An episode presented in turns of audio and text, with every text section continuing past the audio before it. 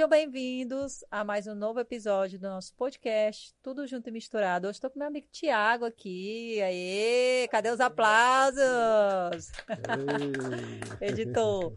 Pois é, Tiago que sempre fica ali nos bastidores fazendo perguntas, né? Às vezes eu até pergunto, quando eu estou perguntando aqui para o entrevistado, ele está perguntando ali junto ali nas, nas câmaras, nos bastidores. Então, hoje, ele vai participar né, desse nosso bate-papo, dessa nossa conversa. Dê um alô aí para a galera, Tiago. Olá, rapaziada.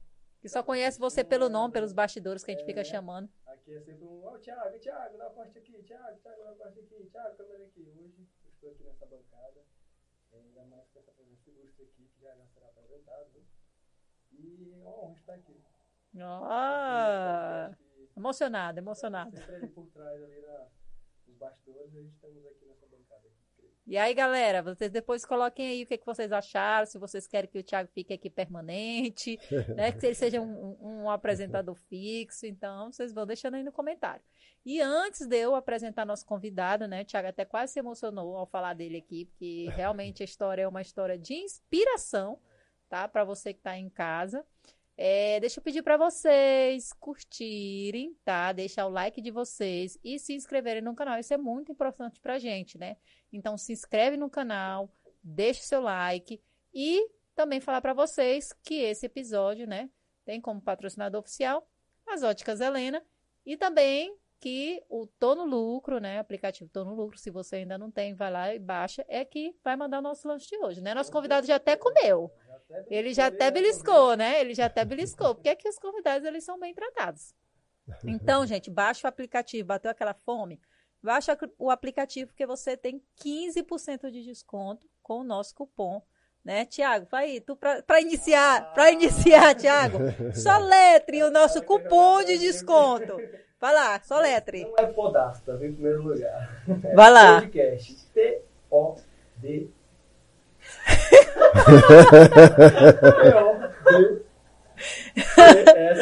Eita! Gente, não passou no teste, viu? Ele não vai mais participar não, do podcast, não. Brincadeira, vamos lá, gente. P-O-D-C-A-S-T. Tô falando assim, mas eu já, eu já errei também, né? Viu? Nosso convidado tá sorrindo, mas eu já errei também ao vivo, gente. Já deu aquele, né? Mas vamos chegar de enrolação e vamos apresentar nosso convidado, porque ele, me corrija, tá? Vou falar aqui se eu estiver errada. Ele passou 20 anos estudando e tentando, né, passar no concurso que era o sonho dele. Ele não desistiu. E você aí, né, essa é para você que tá aí em casa, aí, né, deprê, desanimado, só porque levou um não. Um papiro ou porque uma porta se fechou. Não, não, não, não, não, não, não. Nosso convidado de hoje, ele é conhecido, bem, né, bem já famoso, o Thiago estava me falando. Celebridade já na, na, na, né, na área dele.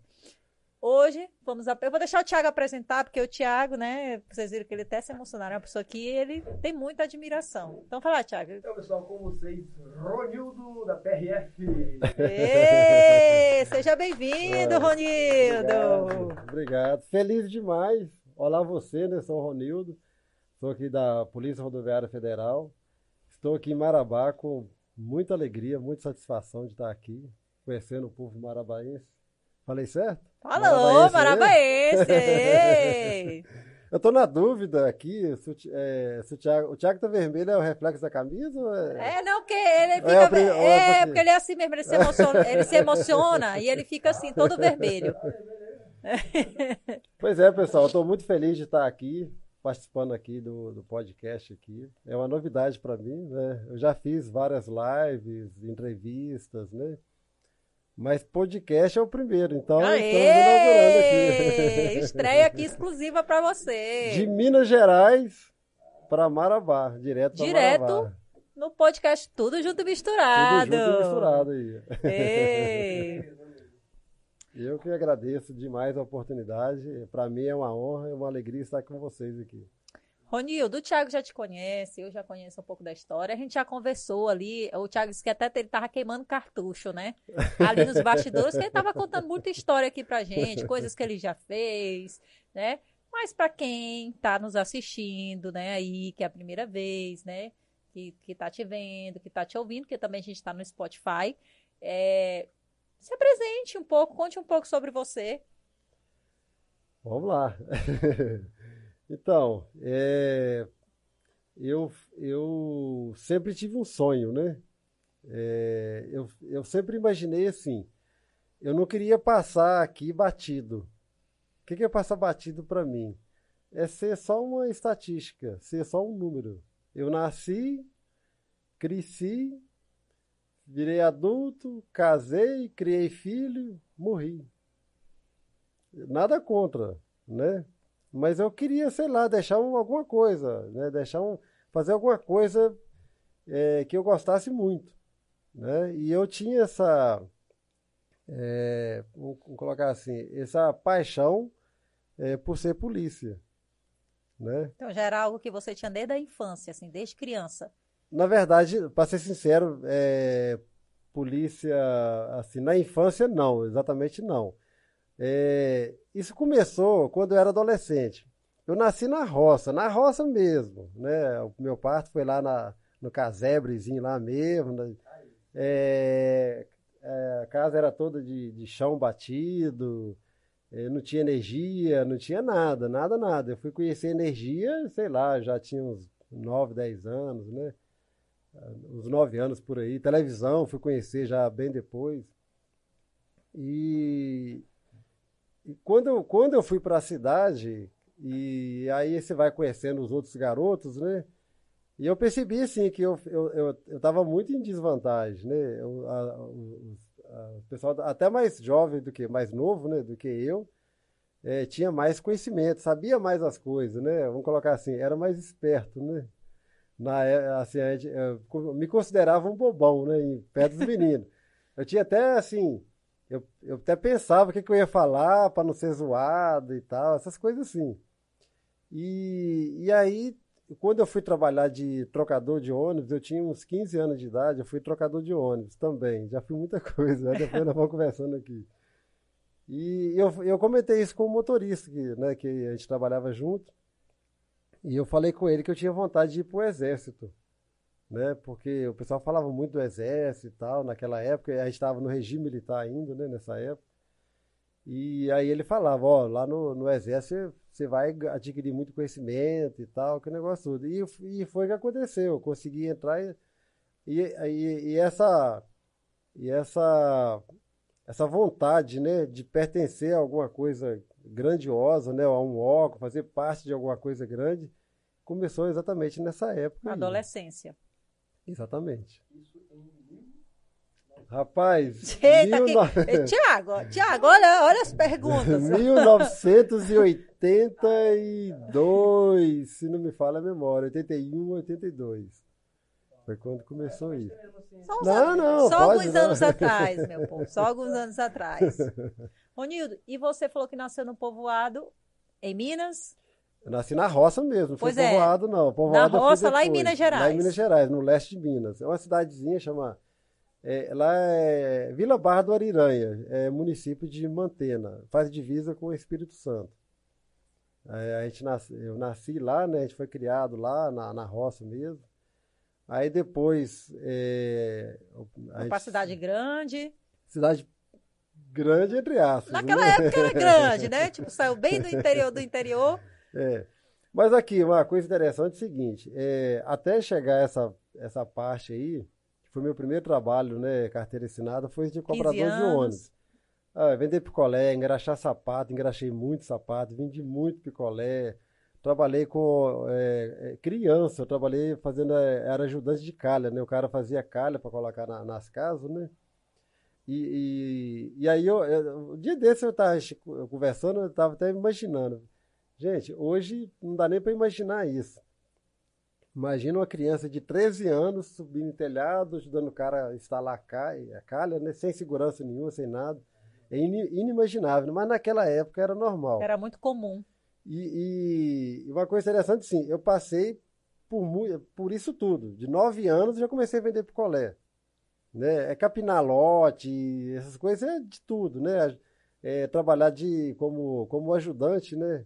De pedreiro, eles colocavam a gente para Não sei se você, algum de, algum de vocês lembra aque- aqueles tacos, né? Tinha é, o chão da casa, colocava taco. Vocês não, nem vão saber o que é, né? Eu sei o que, que é, mas.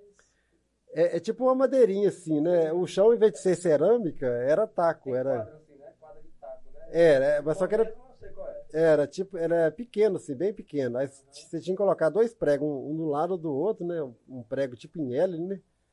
E ali que, que ele ficava chumbado ali. Então você, você, é, a gente trabalhava fazendo isso também.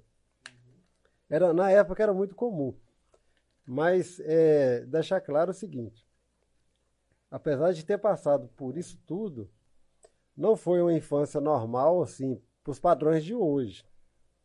Então, é, é, nem pensar em vitimismo nesse caso, porque a minha infância foi muito feliz. Eu, eu tenho saudade da minha infância.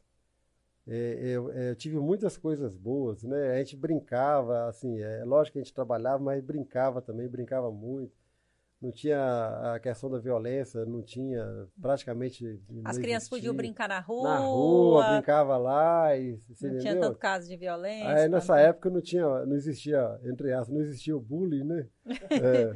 Então, então dá, assim, brincava de tudo, ninguém chateava com ninguém, brincava, Apelidavam um não outro. tava nem aí. Então, assim, foi uma infância feliz, né? Foi trabalhar, nada é, é, é, não, não cabe mais nos dias atuais. A criação dos meus filhos foi completamente diferente, É né? porque os tempos mudaram, né? Mudaram Isso, né, é como bastante. eu falei, e você também falou, isso era normal na época. Era muito normal. comum. Então, só fazendo essa ressalva para o pessoal não pensar, ah, coitadinho, não, coitado. isso- eu gosto, Você gostei teve uma muito. infância feliz, É. você tem boas lembranças da sua Exato, infância. e, e, tipo assim, é, é, é, diz que Deus dá o frio conforme o cobertor, né? Então, assim, é, você vai passando por essas coisas, é, isso vai, tudo vai somando. Se você, e depende muito da gente, né? Qualquer coisa, é, sempre vai ter é, pontos positivos e pontos negativos. Qual que você vai olhar? Qual que você vai se apegar? Pode ser, uma, pode ser qualquer coisa. Se você se apegar ao lado negativo, você não vai aprender nada com aquilo, você, você não vai crescer com aquilo, não vai amadurecer com aquilo. E eu, eu sempre fui assim, é, já que eu estou nesse negócio aqui, né, já que eu estou fazendo, então vamos fazer isso da melhor forma possível. Então eu ia vender picolé, eu queria ser o melhor vendedor de picolé, queria vender muito, queria né, fazer as coisas, né, tudo bacana. E, e para aprender com aquilo ali, como que eu consigo vender mais? Como é que eu consigo fazer isso aqui? Sapato, é, a gente pegava o, o caixote de engraxate e, e ia passando de casa em casa, eu e meu irmão, o, o Rony, né, um pouquinho mais novo que eu. E, e aí daí era todo sábado, a gente fazia isso, ia lá, batia na porta, chamava o pessoal e tal, para engraxar, para ter a oportunidade de engraxar o sapato. E se eu engraxasse aquele sapato muito bem engraxado, eu ia ter a oportunidade de engraxar novamente. Então sempre você tinha, eu, eu pensava dessa forma. Então tudo, pegava o sapato, às vezes eu, ah, vou te dar tanto, era bem menos, né? Mesmo assim eu pegava o sapato e engraxava muito bem. Então tudo você sempre tentou dar o seu melhor, né? Sim, Seja é igual, é igual eu falei, se você levar para o lado negativo, você não aprende nada com aquilo ali. Então, se você está tá fazendo alguma coisa, faz bem feito. Faz bem feito, porque você vai aprender, você vai desenvolver, você vai amadurecer com aquilo ali. Então, todos esses trabalhos, por todas essas coisas que eu passei ao longo da vida, todos me ensinaram, com todos eu aprendi, com todos eu amadureci, com todos eu cresci, tudo foi útil para mim, valeu para mim naquele momento e, e foi acumulando experiências, né? Que graças a Deus, assim, sempre me ajudaram.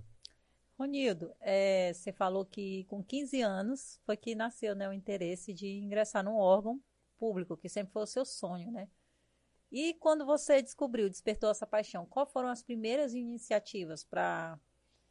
Ah, agora eu vou estudar, agora eu vou me profissionalizar.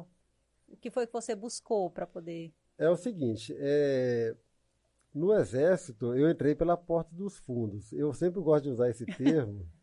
É porque pelo, no Exército você consegue entrar é, pela porta da frente, que é via concurso público, ou pela porta dos fundos, que eu, é uma, uma forma de. Né, não é pejorativa, eu espero que ninguém sinta né, ofendido com isso, mas é pelo alistamento. Pelo alistamento. E aí você tem, você pode enganjar E só que você tem um tempo pré-determinado. Eu acho que, se não me engano, o temporário hoje são sete anos. Acho que é o limite que, que fica. Venceu aquele tempo ali, você tem que sair. Não importa como, o que, que você fez ali. Se é, você é, desempenhou um ótimo trabalho, se não você importa, não. Você tem que sair. E quando eu servi, eu, é, eu fiz parte de um pelotão de operações especiais, o Pelops. E, e lá no, no Pelops, é, tipo assim, é, você é muito experimentado, exigido, você entendeu? Você, você conhece, você passa a conhecer bem assim a sua capacidade, assim, você descobre que você é mais forte do que acha que é, que você tem você tem mais é mais resistente do que acha que é, tudo assim, pelas experiências que a gente passa, teste de sobrevivência, curso de montanha, né? São várias coisas que a gente, que a gente vai fazendo ao longo do, do ano, né? E o, o, nosso comandante na época, o Tenente Negrais, ele incentivou todo mundo a fazer o concurso da ESA naquele pra estudar ano. e prestar o... Exato, é Escola de Sargento das Armas. Aí você, né, você fica lá nove meses, já sai terceiro sargento e você faz carreira. É o jeito. Toda vez que eu vou falar nesse assunto, eu, eu tenho muito cuidado, assim, para não ser mal interpretado. Eu nunca quis é, polícia militar, ser da polícia militar. Apesar de ter muita admiração e ter muito respeito. Eu respeito o policial militar, eu respeito qualquer um. É, ele pode ter acabado de entrar lá hoje. Só descer aluno, ele já, ele já teve meu respeito. Entendeu? Então eu tenho muito cuidado para falar, mas eu nunca quis, para mim. Você é, sempre é, buscou algo mais. Não é, é o, milita, é o militarismo. O militarismo não é todo mundo que se adapta. E ainda mais naquela época, né? Que eu acho Na, que e naquela época, mais... era, naquela época era muito pesado. Hoje, hoje é bem assim. Hoje Eu acredito seria, que era diferente, né? É, hoje com certeza seria uma, uma outra visão, outra, é, mas na época era complicado. Então, assim, eu não queria.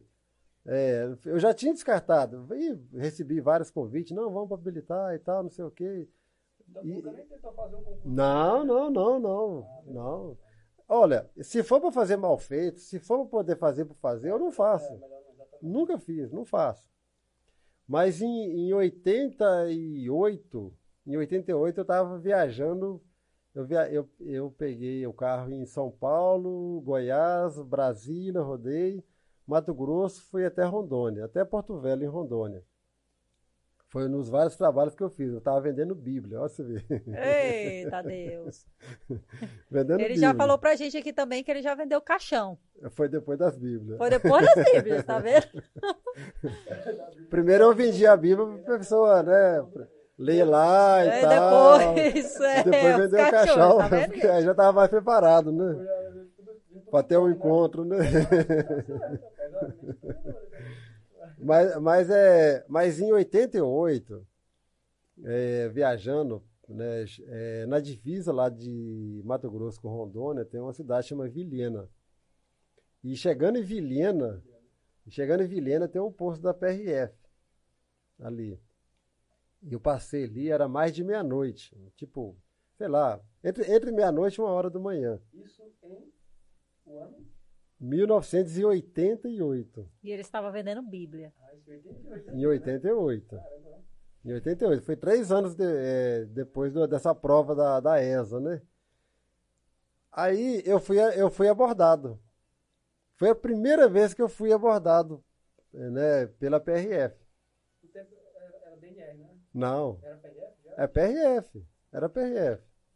Era PRF. É, é, mas é, é porque ela era vinculada, né? Era, é, depois, você, depois você olhar a história direitinho, tipo assim, é um, era, pertencia a esse órgão, mas era PRF. Então aí, nessa época que eu fui parado lá, e assim, quando fez o sinal parar, eu esperei uma coisa.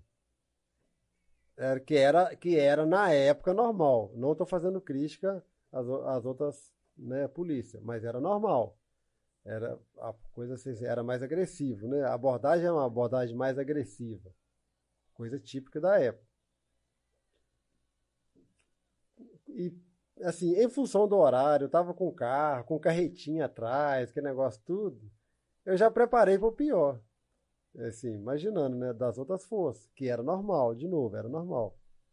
Mas quando, quando eles chegaram e me abordaram lá, eu fiquei assim, ó, não, não estou acreditando.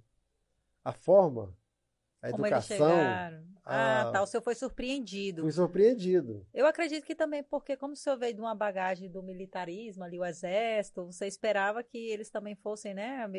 É, exatamente, é polícia, né? Você pensa, é, falar assim, a polícia é tudo igual. Não, polícia cada um tem as suas funções, tem as suas atribuições, ela tem a sua forma, tem, é, tem, tem a sua forma de agir, né? Tem seu, seu manual, né? Que, é, que conduz, né?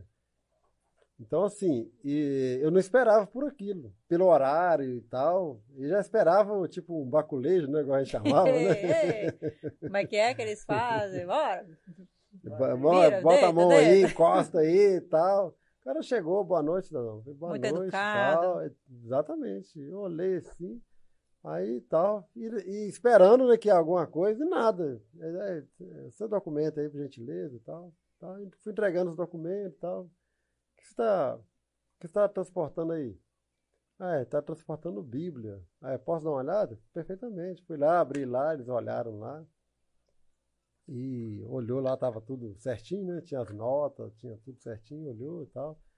Perguntou de onde estava vindo, ah, saí de São Paulo e tal, tal, já tem uns dias já que tá viajando. Tá indo para onde? Tô indo lá, a gente vai até Porto Velho. Tava eu mais uma outra pessoa, né? Olhou lá direitinho, não, tranquilo, tal, boa viagem, boas vendas para vocês aí e tal. Foi assim. Eu falei, caraca, velho, aí, tá aí, ó, Pronto. Quero ser PRF. tá aí. Encontrei, hein, o órgão. Falei assim, ah, eu falei assim, ó, se eu pudesse, aí eu falei, né? Falei, cara, olha só, se eu pudesse, tá aí a polícia que eu queria fazer parte. Isso em 88. E olha que legal senhor compartilhar, né? Você está compartilhando isso, porque às vezes é o, a pessoa que lhe abordou, né? Não sei se o senhor ainda lembra da fisionomia, do nome, não, não, mas a chance. forma como ele lhe tratou, que ele abordou, fez, né, o senhor despertar e até motivar aquilo que já tinha, já estava guardado, né? Que era essa vontade de ingressar no órgão e te deu um incentivo a mais. Foi. Fica Sempre a aí, né, o, rec- o- o- até para nós, né, Tiago? Para nós podemos se inspirar, às vezes, né, um gesto, uma atitude faz com que a visão de uma pessoa, né? Exatamente. Só que naquela época, eu, a gente, tipo assim, toda vez que parava, né? Depois eu teve outras oportunidades e tudo ali, e aí era uma coisa interessante, que eu passei quatro anos, quatro anos e meio, é, isso já começou em 91, 91, meados de 91, foi até 96. Eu viajava o Brasil todo. Ó, hoje, no Brasil, eu só não conheço Amazonas e Roraima. Eu não conhecia Marabá, mas já tinha rodado aqui no Pará. Já tinha, pass... ah, já tinha vindo no Pará. Exatamente. Eu- Então eu passei quatro anos e meio com outros tipos de venda, né? Aí era caixão. Aí ele foi pro, pro caixão. eu vendia caixão, eu vendia roupa, né? Vendia roupa, o véu, vendia vela, tudo para defunto eu vendia. Mas eu vendia para as funerárias. Então o senhor rodava o Brasil Não todo. precisava nem de desejar que os outros mo- morressem, né? Já, já viajava. Eu comecei em Minas Gerais mesmo. Depois eh, comecei a viajar pela para Bahia. Aí fui aumentando, né? Fui aumentando a rota. A senhora era motorista mesmo ou você acompanhava? Não, eu era representante. Né? Eu colocava o material no carro, né? eh, Ia eh, nas funerárias. e ia nas funerárias. Viagem sozinho, no carro? É, eu fazia, eu fazia, eu que fazia a minha rota, né? Fazia a rota e ia, ia viajando. E eu só dormia em posto de gasolina. Eu dormia dentro do carro. Em quatro anos, ó, quer ver? ó? Em quatro anos e meio, que dormia dentro do cachorro. já dormi. Eu já dormi dentro de caixão. Olha, olha. É sério? Posso te falar uma coisa? Eu, eu representei uma, uma, uma, uma indústria lá, lá de Ponta Grossa. Eu acho que era Indústria Paranaense, se não me engano, o nome da indústria. Lá de Ponta Grossa, no Paraná. E só fazia caixão de luxo. Cara, eu tinha um caixão lá que eu gostava muito. Eu- Olha, olha. aqui, eu comprei ele pra mim. Comprei, comprei. É, Até é hoje você era preço ele? de custo. Até hoje o senhor tem ele. Não, não. Um tio meu morreu, aí eu Faleceu e o acabei- senhor Ficava bem doido. Mas o senhor achou aqui, tão mas confortável, o caixão gostou era, tanto. O caixão era uma gracinha. Na verdade, o caixão era bonito, cara. É todo. Você deitava nele lá, cara. Mas, cara, só faltava ar-condicionado. Ele era bem fresquinho, era assim. Ei, do seu... Ele era bonito. Eu, eu coloquei lá em casa, ficava lá em casa, lá na minha sala lá. E a esposa? O que a esposa achava?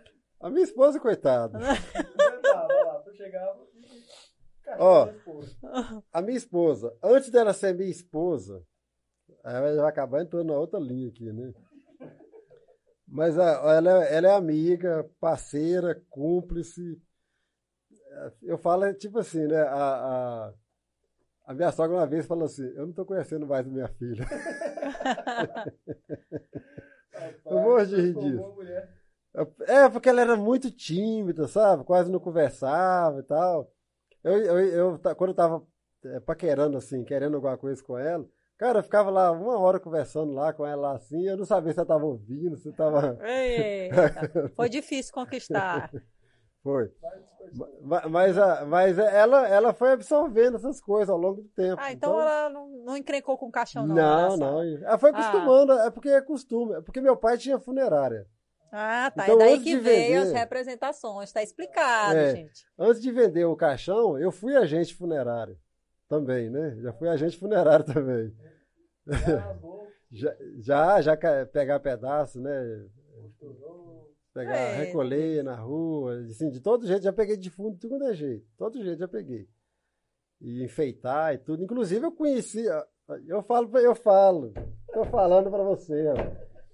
Cara, qualquer situação, de novo, qualquer situação vai ter ponto positivo e ponto negativo. Depende de como que você olha. É o olhar, a coisa não tá, não tá no, no, no- no que tá lá na frente, é como que você olha. Veja só, é, eu conheci um pessoal lá, assim, mais ou menos lá e tal, e, e aí faleceu o pai da minha esposa. Aí lembraram de quem? Ó, o Ronildo, o pai dele tem funerária lá e tal, quem, quem sabe ele consegue alguma coisa lá, né, um desconto, sei lá. E aí foram atrás de mim lá e tal, eu falei, não, não vão lá, vou lá e tal. Beleza, corremos, eh, resolvemos o problema lá, colocou lá no caixão e tal. Meu pai fez um preço bacana lá, levou. E naquela época tinha muito de, de, de, de velar, né? Velar o defunto na casa. Tinha muito isso lá na É, época ainda. Hoje já tem os cemitérios Sim, particulares, já- tem já igrejas, o- capés, já os lugares que mais antes não, antes era Aí, aí colocou lá, né? Eu cheguei lá, tava lá, ele lá, né? Ele lá, é, deitado lá, eu olhei lá assim, só o caixão e o véu tampando. Aí eu cheguei lá pro, pra esse colega lá e falei assim, rapaz, esse negócio tá muito esquisito aí. Por quê? Não, tem que enfeitar ele, colocar umas flores e tal, né? Mas só que na época era muito caro. E o que que era muito caro? A mão de obra. Porque era pouca gente que sabia ornamentar Sabia. um defunto. Primeiro de querer de ornamentar um defunto, né? Então não tinha. Aí eu falei assim, não, rapaz, cara, isso aí é, é- é- são as flores e tal e tal. Mas, ó, crisântome, lá perto do viaduto, eu falei desse jeito. Perto do viaduto lá do trevo, lá tem, tem uns pés de crisântemo, só a gente ir lá pegar. E na época o pessoal não importava, né? Era, era normal. A gente pega os crisântemos lá para fazer a base. É... mi- Minto, no crisântemo não, cri- crisântemo é a flor, né? É o cipreste. A gente pega o cipreste lá e, e compra crisântemo na, nas floriculturas. Pega um aqui, outro ali, vai juntando lá e o trabalho eu faço. Aí, é, aí não, você faz mesmo? Eu faço, vamos embora lá. Aí fui lá, peguei um carro e tal, e corremos atrás. Aí chegou lá, pediu o pessoal para desocupar lá, para a gente trabalhar. Arranjei uns ajudantes, ó, você corta aqui assim, assim, assim, tal, tal, tal. Aí fiz lá, ornamentei lá o defunto lá, fiz um coração lá com as flores, com crisântemos amarelas, com outros branquinhos lá e tal. Pronto. O pessoal da casa, assim, ficaram é, muito satisfeitos comigo e fizeram, a- aí fez amizade, as famílias, né? Aí conquistou amizade. a mulher de vez. Não, aí conquistei a família, né? Conquistou a família e aí É. a mulher. E aí, e aí pronto, aí nasceu a amizade, né? Aí a amizade, É. meu. Só que aí é o seguinte, na hora que eu fui falar com a bendita lá para namorar comigo, Eita, mulher, nem isso amoleceu Aqui. o coração dela. Quatro anos. Ó. Eu fiquei quatro anos na cola dela.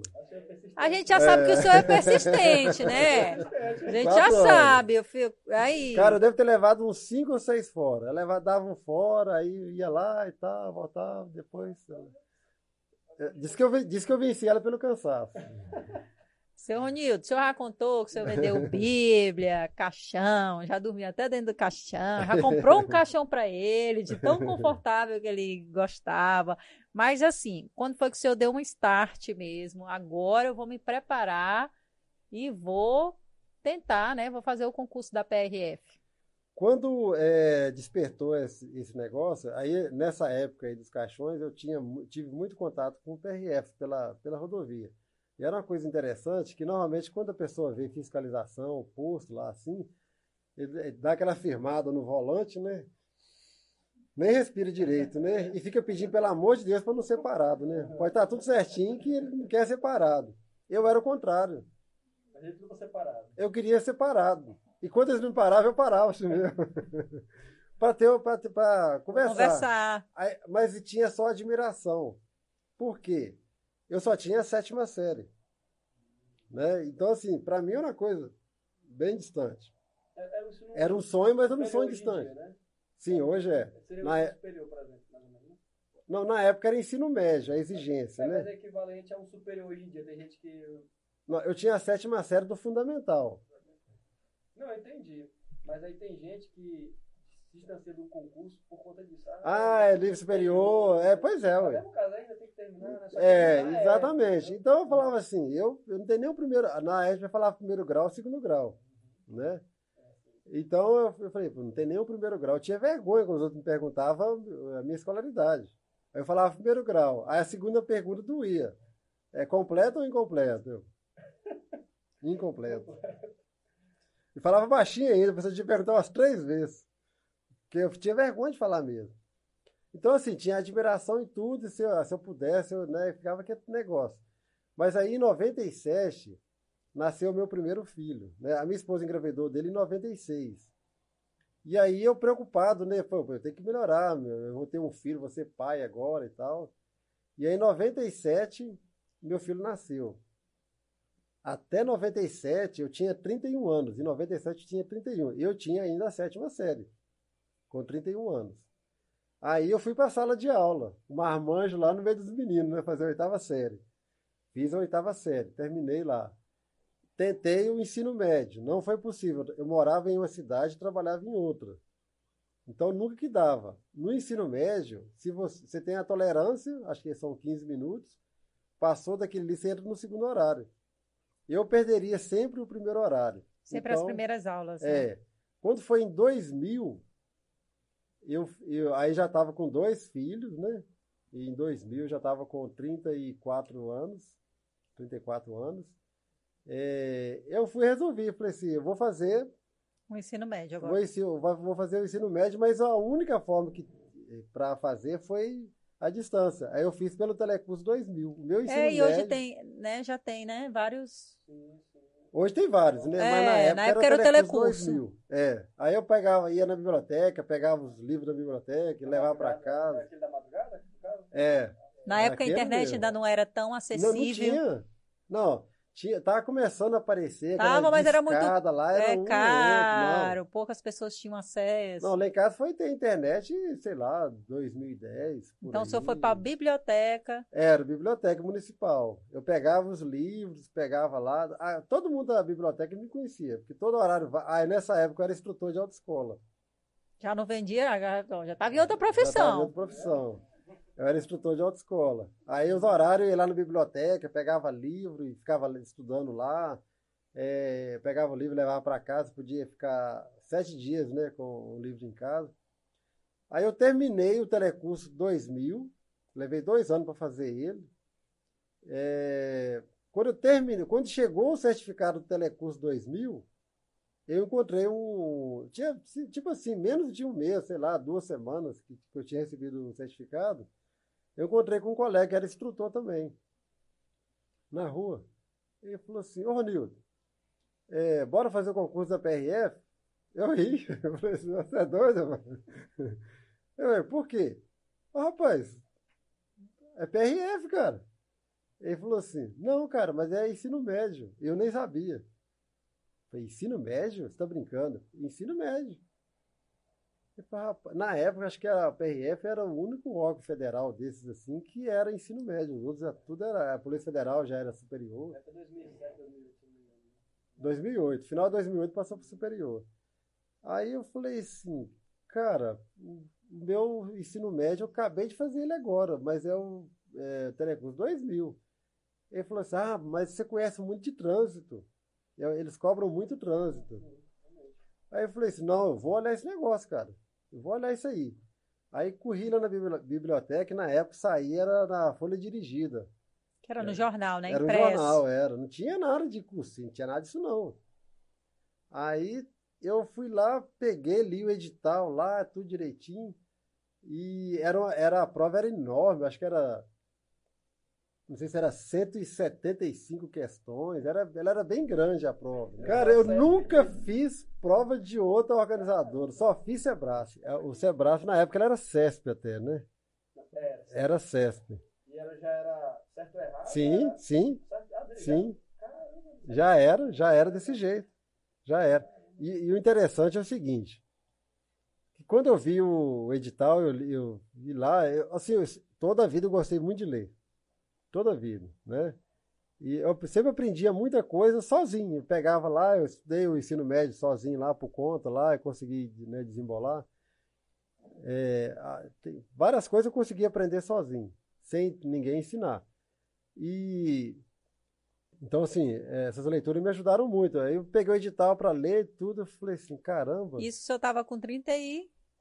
34 anos. 34 anos. Não, não, já dava com 36. 36 anos, meu 36. povo. Então não é tarde para quem está em casa. 2002 já tinha 36 né? anos. Não tem desculpa. Olha aí a história do seu Ronildo para vocês se já tinha inspirarem. 36 anos. Já tinha dois filhos. Dois filhos. O Gabriel tinha 5 anos e o Rafael tinha 2 anos, quando eu fiz esse primeiro concurso. A prova era bem Tinha grande. Tinha acabado de, de completar o ensino médio. Exatamente. Isso. E, e a distância, né? Ninguém considerava tele. Você falar assim, você tem ensino médio? Ele tem. Qual escola você estudou? Ah, eu fiz Telecurso 2000. Ah. eu achei que você tinha estudado, pô. Mas não, é não, eu tenho certificado. Ah, isso aí é, é desse jeito, cara. Né? Era, era, bem, era bem discriminado. Hoje a gente sabe que já mudou muito, sim, né? A sim, educação sim. à distância. É, e tem até aumentado o número de pessoas que tem até. A gente teve a pandemia Principalmente aí. depois da pandemia, né? É, e a gente viu, né? E a gente... Curso aí que você nunca imaginaria que fosse ter a distância, né? Eu mesmo fiquei agarrado com isso. Mas eu sei o seguinte: que quando eu estava olhando lá, eu fiquei assim, cara, se eu aqui, se for olhar hoje, eu ia para o próximo concurso devendo, ponto. Não, é porque, imagina, você acaba de fazer. A, a minha base foi horrível, né? né? Ó, veja só. A base de qualquer escola hoje, qualquer aluno, que o cara terminou ali o ensino médio, ele vai fazer um concurso sem, só com o ensino médio dele, cara, e vai, vai ter muita dificuldade, porque a base não é boa. É, até a gente quer ver que os, ah. os cursinhos preparatórios, né?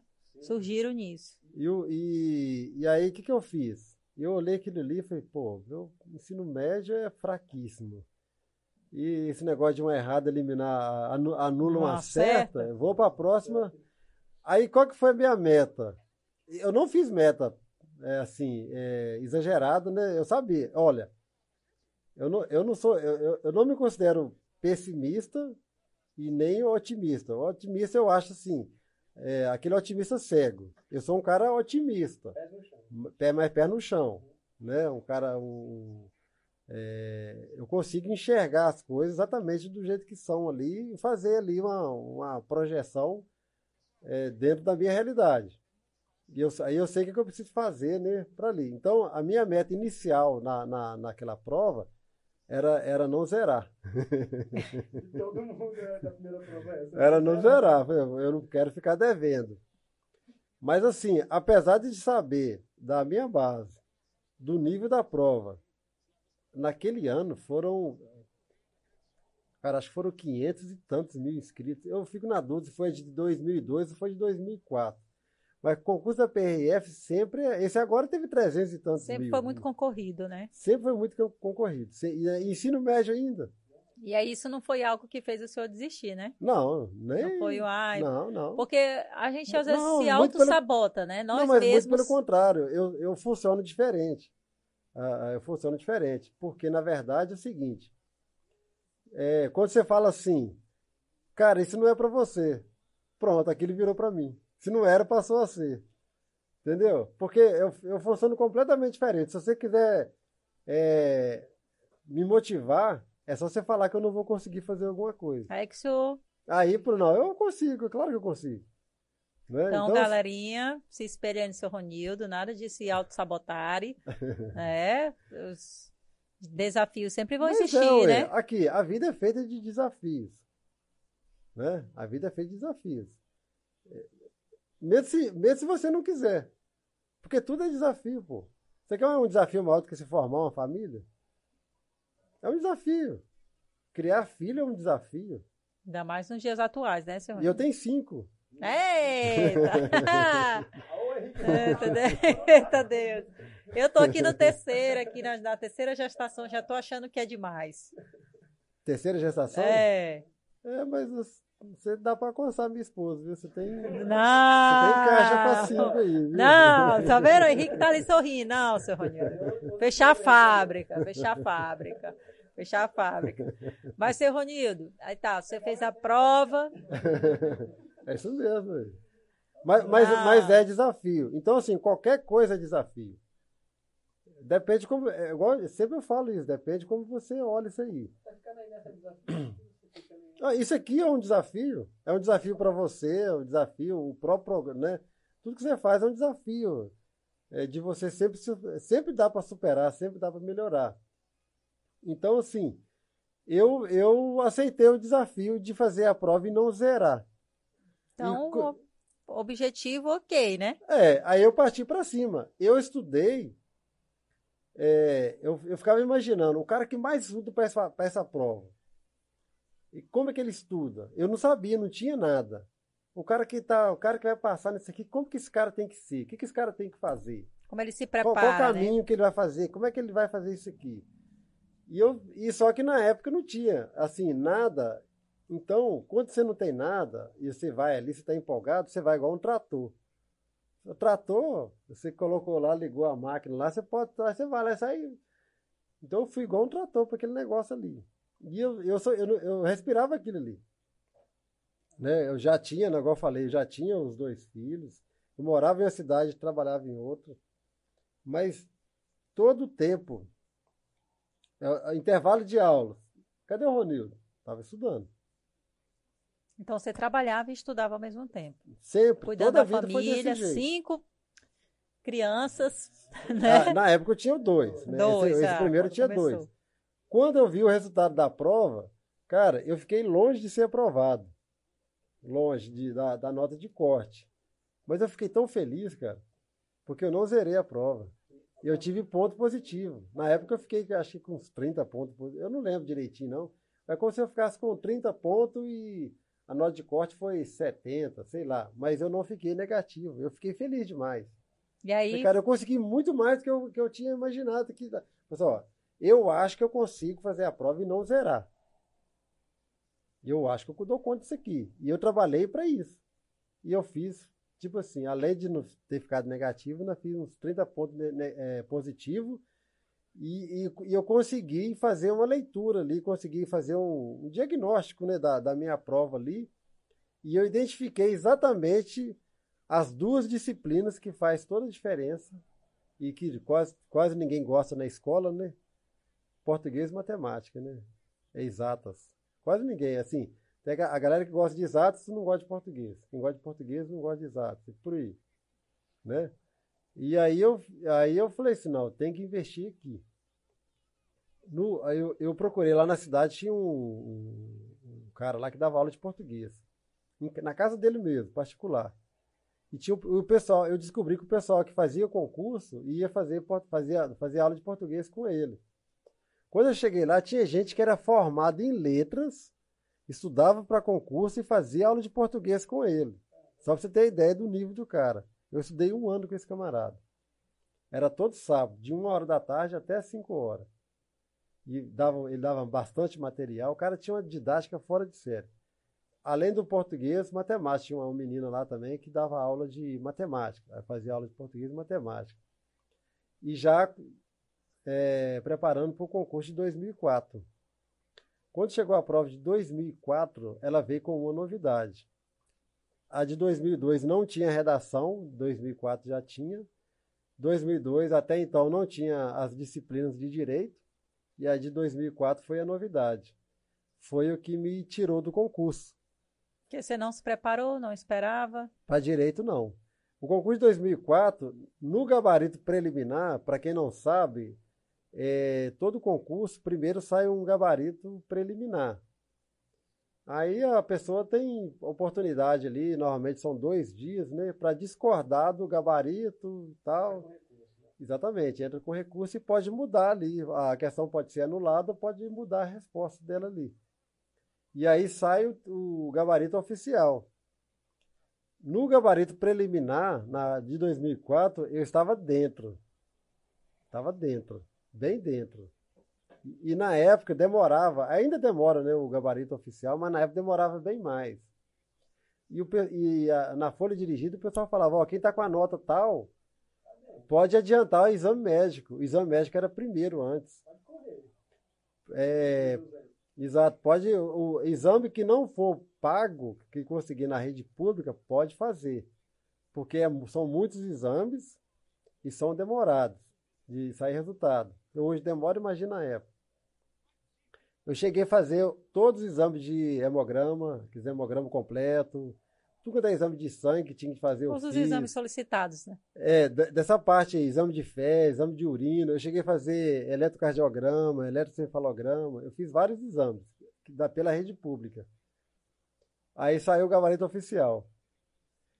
É, teve, eu acho que oito anulações de, de questões que foram anuladas.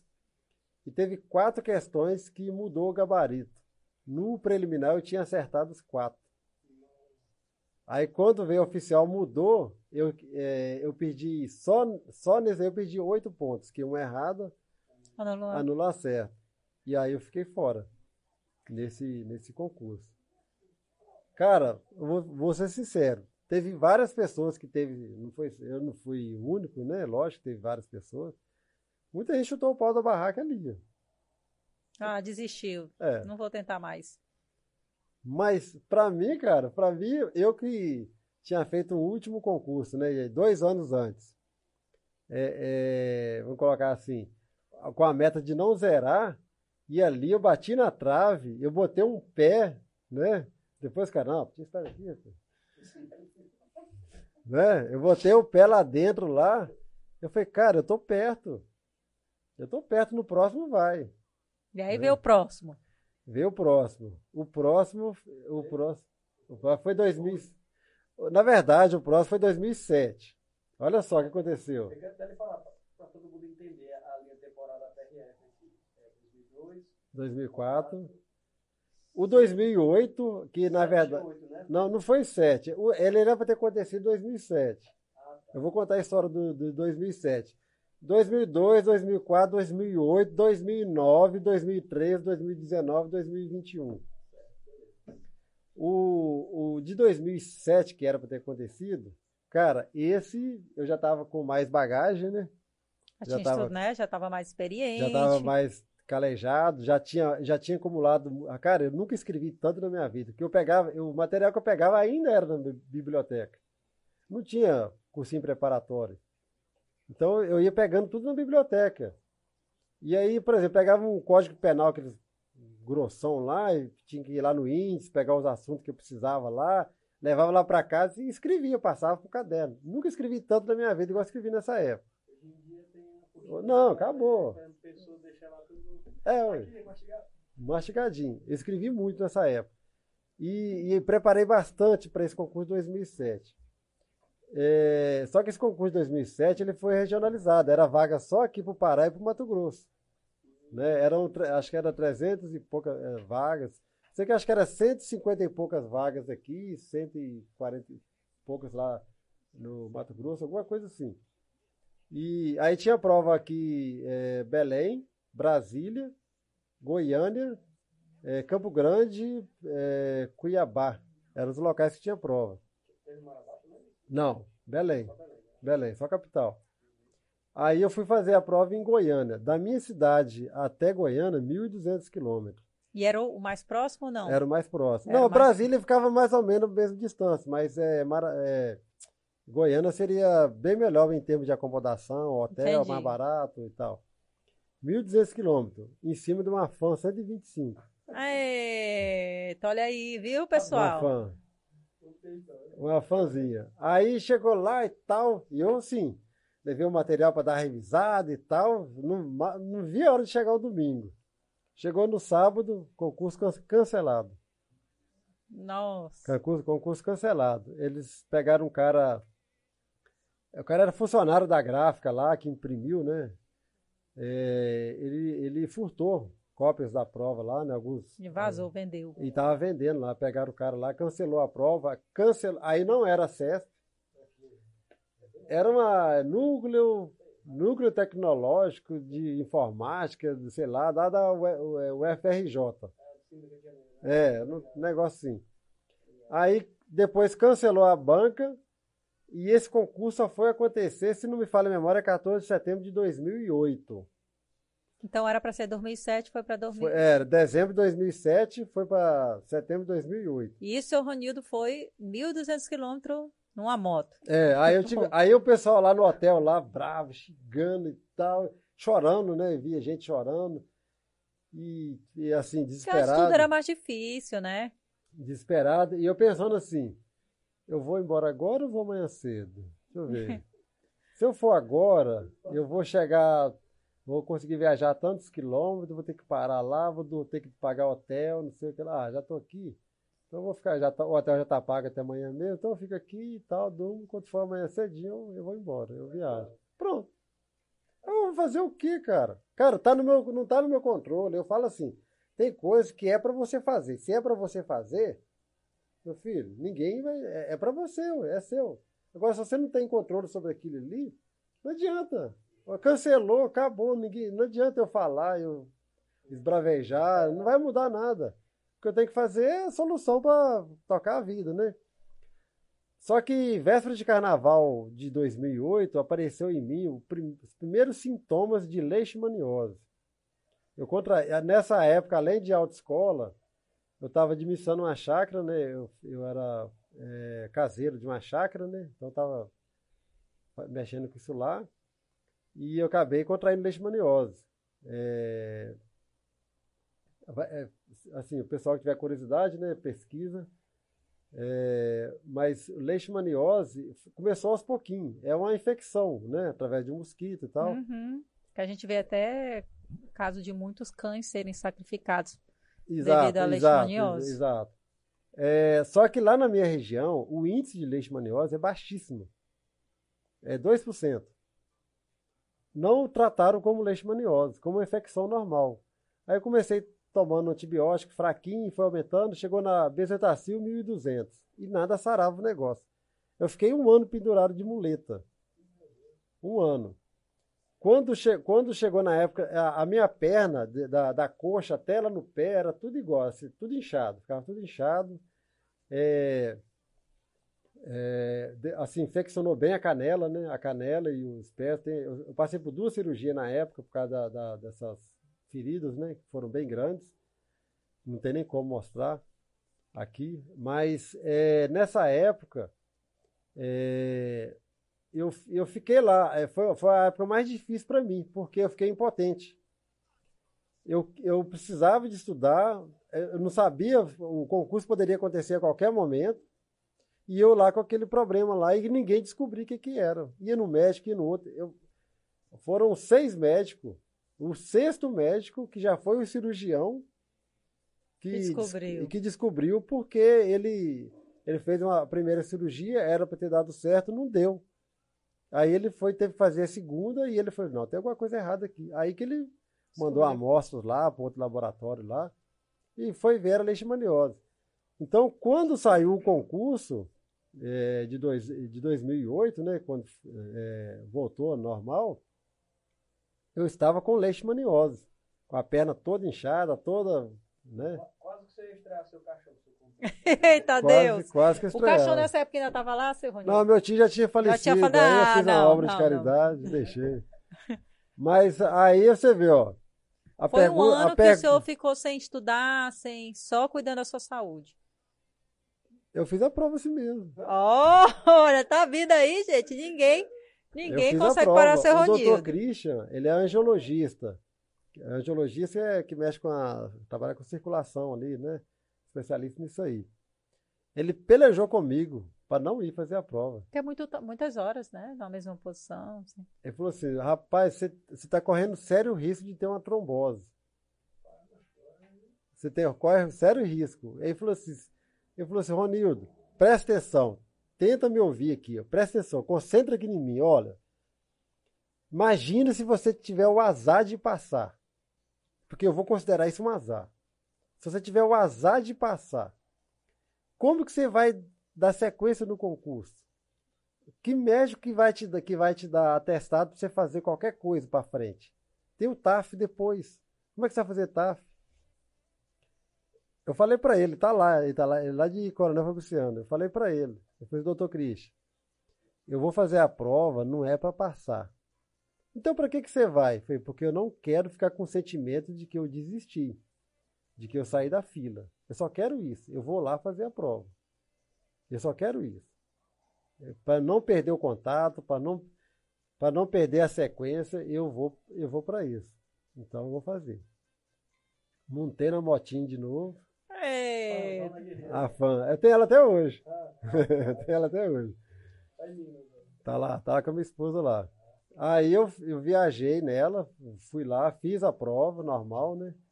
E, e aí, nesse mesmo ano, isso foi em setembro de 2008, quando foi em novembro de 2008, aí já passou para nível superior. Em novembro de 2008.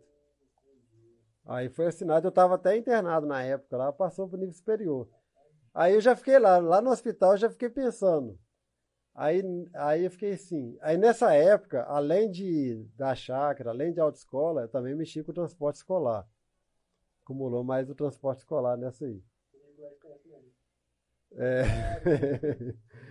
Aí, rapaz, lá no, no hospital eu fiquei pensando assim, né? é, o que que eu vou fazer? Como que eu vou fazer para ter um curso superior? O que que eu tenho que fazer? E eu fiquei fazendo as contas, ver que se eu se encaixava, né, um, eu pagar um curso superior, não dava. Não dava. Aí entrou 2009, eu ainda com leishmaniose sem saber que estava. O resultado dessa prova saiu nesse período aí? Já tinha saído o resultado? Ela foi em 2008, né? O re- resultado aqui de leishmaniose? não, dou Não. o resultado. O senhor não passou. Como é? Não, não, desde 2008 não passei. Não, só a, fez a pra nota não de corte foi bem alta, foram, né, eram poucas vagas.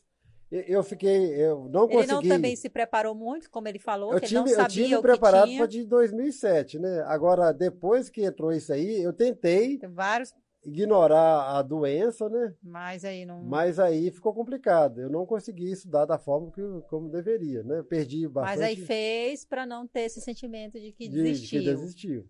Não passou. É. E aí continuou o tratamento Aí de fiquei, aí, leishmaniose. exato. Aí quando foi é, o o hospital que fez o exame, né, que fez o negócio tudo lá, o hospital fechou.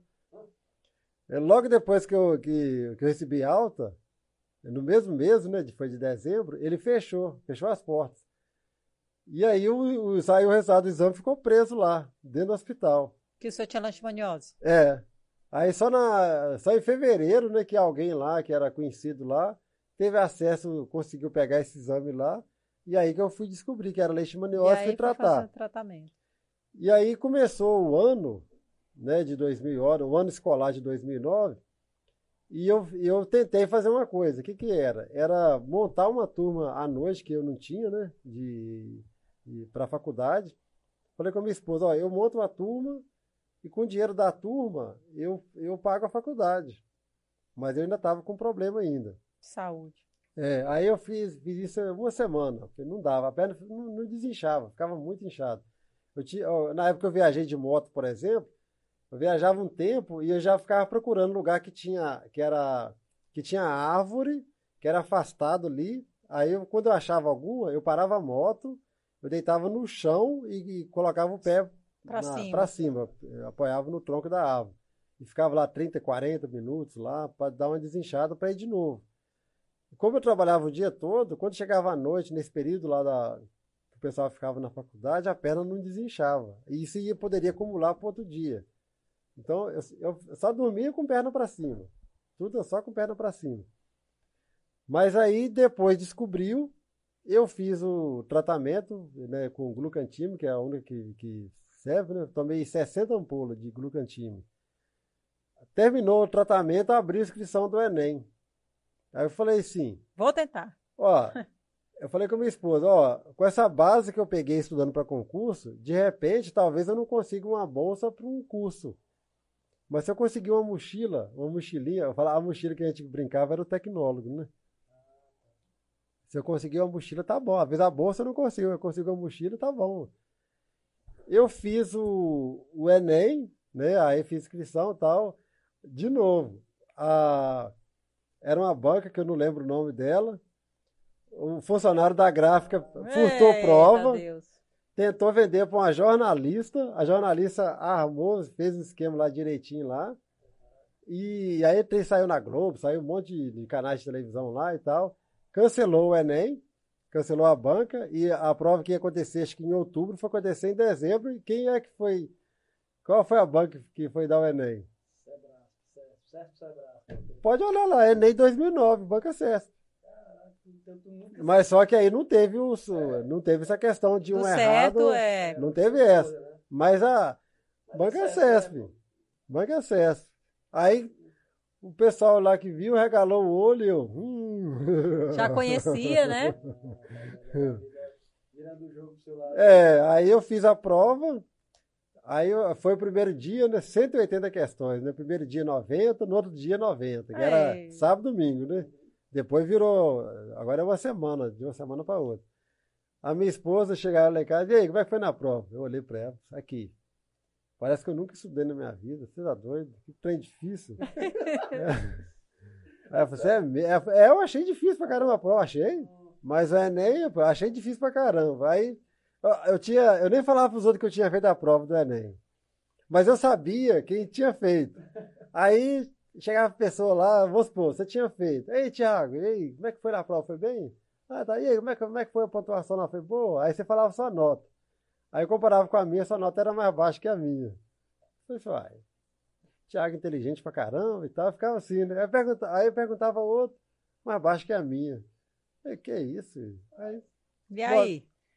Bolsa integral 100% Ei, de já ia perguntar engenharia, se tinha conseguido a mochila. de engenharia civil. Consegui Eu consegui bolsa de engenharia Consegui civil. apoiar toda aí, ó.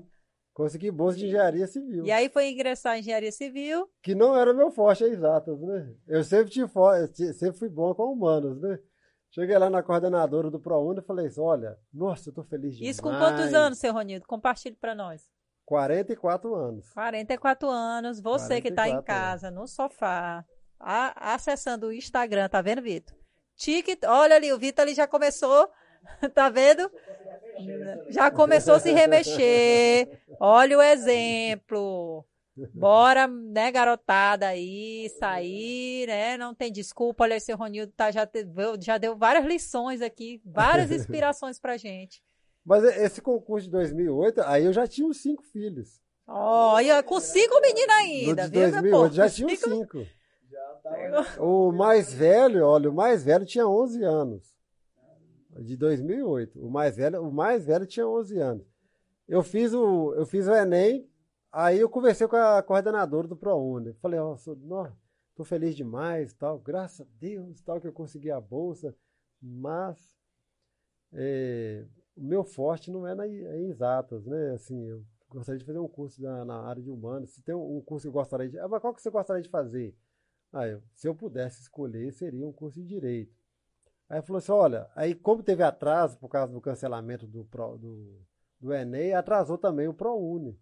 Né? Eu fiz na faculdade de Pitágoras, acho que aqui tem Pitágoras também, né?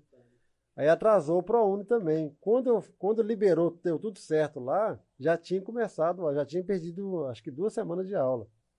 Eu falei assim, ó, você já perdeu duas semanas de aula. Se você quiser, você pode entrar, aguardar. Se você quiser entrar agora, beleza, só que você tem que correr atrás.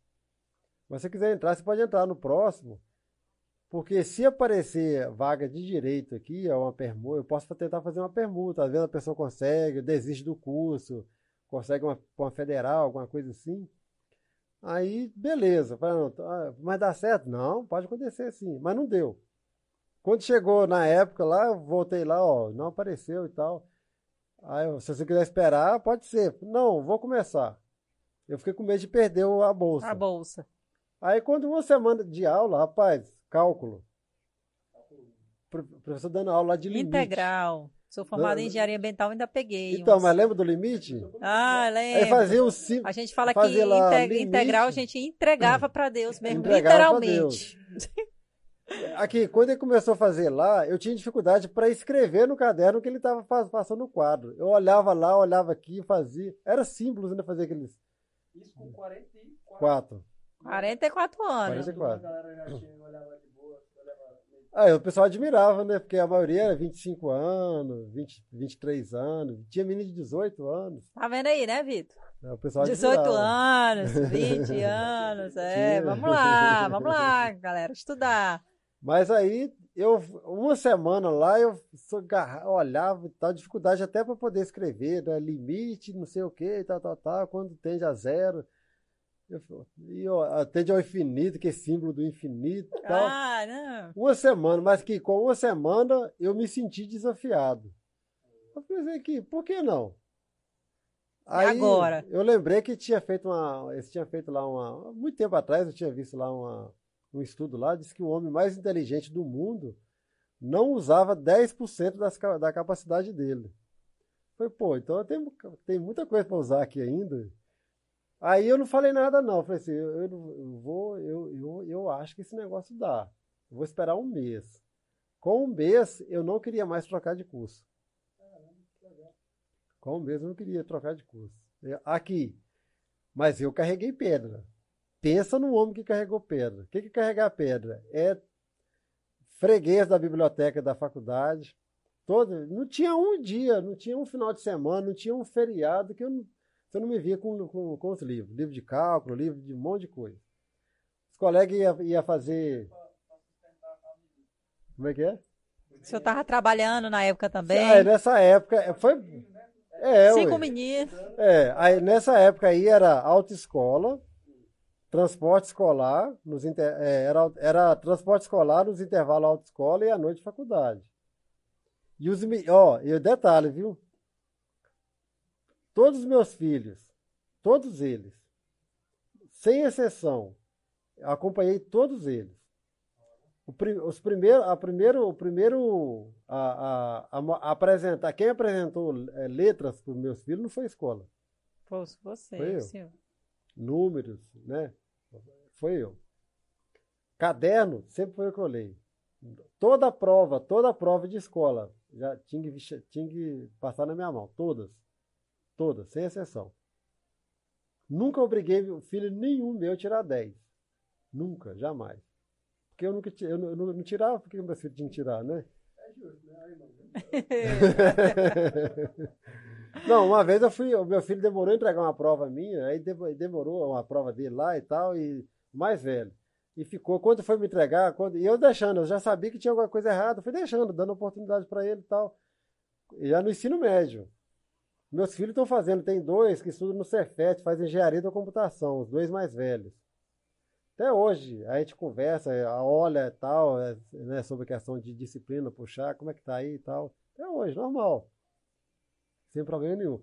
E demorou. Quando ele me entregou a prova, me entregou a prova assim, tremendo, tremendo né? A boca assim até meus lábios tremendo assim e tal. Eu fingi que não vi, peguei a prova, analisei, porque eu queria ver a prova para quê? Não era para fazer nada, nunca dei castigo em menino por causa de nota, nunca briguei, nunca bati, nunca nada, nada, nada. Nada. eu queria pegar a prova para ver o grau de dificuldade da prova, ver ali, ver o que pode melhorar e tal, Onde tal. o senhor poderia ajudar, né? Exato, porque eu estudava. Eu sempre estudei. Na época, quando eles nasceram, eu estudava. Eu, eu voltei a estudar porque, por causa do nascimento do primeiro filho. E nunca parei, então, desde então, né? Então, assim, eu tinha condições de oferecer, de ajudar ele de alguma forma ali, né? Melhorar. Então, aí depois ele. é, Aí depois aí, aí tirou a nota abaixo da média, né? Essa nota lá. Aí eu perguntei assim, se demorou a me entregar por causa dessa nota baixa? Aí, quando eu perguntei para ele, ele já respondeu a lágrima já descendo. Aí eu fui rir. Eu falei assim, meu filho, você acha que eu nunca tirei nota baixa, não? Coisa que eu mais já fiz na minha vida, quando tinha a sua idade, aí, quando estava no, no- no ensino médio, foi tirar nota baixa. Quando estava aí estudando, tirar nota baixa. Eu olho só a nota sua porque eu não quero que você, que você passe pelo que eu passei. Não quero que vocês carreguem a pedra igual eu carreguei. Vocês não precisam disso. Né? Eu sei o que fazer para vocês não precisarem de fazer isso. Né? Então, assim, toda a vida eu acompanhei, toda a vida mesmo. Então, na época da faculdade, era o tempo todo. O pessoal ia para churrasquinho, ia para praia, né? Aquele negócio tudo. E eu só, eu ralei pra caramba, mas dei conta, a nota foi, né? Consegui passar, não tive problema nenhum. Então, tá- bastante lazer, né. Sempre, já, já, sempre. Sempre, sempre depois dessa época aí, lazer, esquece. Não existia lazer, Não, né? Não. ser claro aqui, lazer. Não. Aí depois, é, mas tipo assim, eu acabei acontecendo isso comigo, mas eu tinha essa preocupação com o restante da família. Então, assim, levava eles e tudo, ah, levava na festa, ficava no carro estudando. Entendeu? A gente Assim, quer alcançar um objetivo, né? é, É, então, assim, coisa se- assim, por exemplo, eu sempre fiz questão que meus filhos frequentassem igreja. Eu não escolhi, não escolhi igreja para eles. Eu não escolhia, eu não escolho nada, não escolho curso. Eu escolho que eu falo que tem que estudar. Qual curso? Você que vai trabalhar. A igreja, não- sei, mas eu achava interessante, importante isso aí, até certo, pelo menos até certo ponto ali, para eles conhecer os dois lados ali, e depois você fala assim, eu quero, não quero e tal, pronto. Nunca obriguei ninguém. Nunca obriguei ninguém. Ah, tem que ir. Vamos lá, e tal, você quer ir lá? Vamos lá, tal, levo, tal. A minha esposa, leva lá, vai lá, leva lá. Eu, eh, levava, depois lá buscava, que negócio, né? Fazer essa parte aí. Ajuda, né? Vai Ajudar na criar, na... Para consolidar, né? Principalmente a questão de... de... É, exato. E não, não, não, não só isso também, né? Porque ajuda em outras áreas também, né? Exato, exato caráter, personalidade, ajuda bastante isso aí. Eu, eu sei porque, apesar de não seguir, mas é, é, é, meus pais, né? Só que na época eu era obrigado. né? Na época eu era obrigado. Então eu, eu vi a importância de, de ter, né? De, de, assim, é importante. Quando você vai fazer as coisas, você pensa no bem e no mal. Você entendeu? Então, assim, se eu me livrei de muitas coisas, foi graças a essa educação religiosa que meus pais me deram. Apesar que era obrigado, se não fosse apanhava. E hoje a gente tem visto, né, que é pouco isso, né, nas Pois é. famílias. Aí, eu- eu, Os pais têm assim, buscado é, tão, né, a questão do profissional, de se tornarem, querer filhos bem-sucedidos, e às vezes acaba, né, negligenciando essa parte espiritual, que é muito importante. É muito importante na formação, né? Aí depois a pessoa escolhe ver o que ele vai É, fazer, o né? que que é. Na vida. Seu Ronildo, mas eu acho que todo mundo está curioso. Né? Quem já começou aqui na, na entrevista, a gente já falou Ronildo da PRF, o Thiago falou. Quando é que veio a aprovação? Como é que foi? Foi no momento. é, interessante é o seguinte: é porque. É, por isso que eu falo, às vezes é, o concurso ele, ele premia, às vezes não é quem estuda mais, mas é quem não desiste. Então, esse concurso era o concurso que uma pessoa, vamos colocar assim, é, normal, pela situação que eu estava, nem ia, nem ia mexer. Porque é o seguinte, eu tinha, eu mexia 2000, é, eu mexia quando começou a pandemia, até na pandemia, eu mexia com o transporte escolar, nos intervalos transporte aplicativo, né, Uber 99, essas coisas assim, e à noite mexendo com lanche. Fazia e entregava. Nesse período de concurso, teve um período pouco ali que eu tinha um trabalho só. E quando tinha um trabalho só, tinha faculdade. Né? Mas fora disso, sempre tive dois, três trabalhos. Família grande. Né? E os meninos comem bem, viu? Eita Deus. Os meninos comem bem. Ó, não, tem, não tem aquele saco de arroz de 5 quilos? Uhum. Tem um fardo que vem 6, né? Uhum. Aquele lá em casa não dá para o mesmo, não. Os meninos comem bem. Os meninos é boca de rancho mesmo. Eita, São Então, aí o que acontece? Quando chegou a pandemia, eu, o primeiro trabalho que eu perdi foi o transporte escolar. Que as escolas pararam, É, né? e, lá, em- e lá em casa eram dois veículos, duas vans. Eu ficava com um e minha esposa com o outro. Né? Igual eu falei, eu influenciei a minha esposa a fazer tudo que eu fazia, né? Eu só não consegui para o concurso. Mas é, tinha o transporte escolar, primeiro que parou. Logo depois o comércio fechou. Tchau, transporte aplicativo. E o pessoal ficava assim, com medo de pedir lanche, porque ia ter contato. Aquilo lá, logo Tava no todo mundo com início, aquele, né, aquele assim, medo, né? é, Aquele... todo mundo com medo. Eu passei uns 40 dias indo dormir sem saber o que, que eu ia fazer no outro dia, pensando o que, que eu ia fazer. Para vender alguma coisa, o que, que eu podia fazer ali, fabricar alguma coisa, sei lá. Para vender, para colocar o básico na mesa, o básico mesmo. Né? E o básico lá em casa lá poderia ser, por exemplo, arroz, feijão e ovo. Foram uns 40 dias desse jeito. Né? Moral da história. Eu, é, é, eu tinha um faturamento alto, né? Com transporte escolar, que esse negócio tinha um faturamento alto. Praticamente zerou. É, aí devendo cheque especial, dois cartões de crédito devendo todos os dois, né? Devendo bem, tava deve, fiquei devendo na época. E, e aí, assim, foi, fui pra rua vender coisa na rua, qualquer coisa que eu parecia, comecei a vender coisa de porta em porta. O pessoal não atendia porque por causa da Com pandemia, né? Com medo Todo ali. mundo com receio. E foi nesse cenário que começou a falar de concurso de novo. Entendeu? Desse jeito aí. Eu, eu pelejando para poder colocar o básico dentro de casa e começou concurso. Nossa, Deus, não é possível. Agora. Mas aí o que, que eu fiz?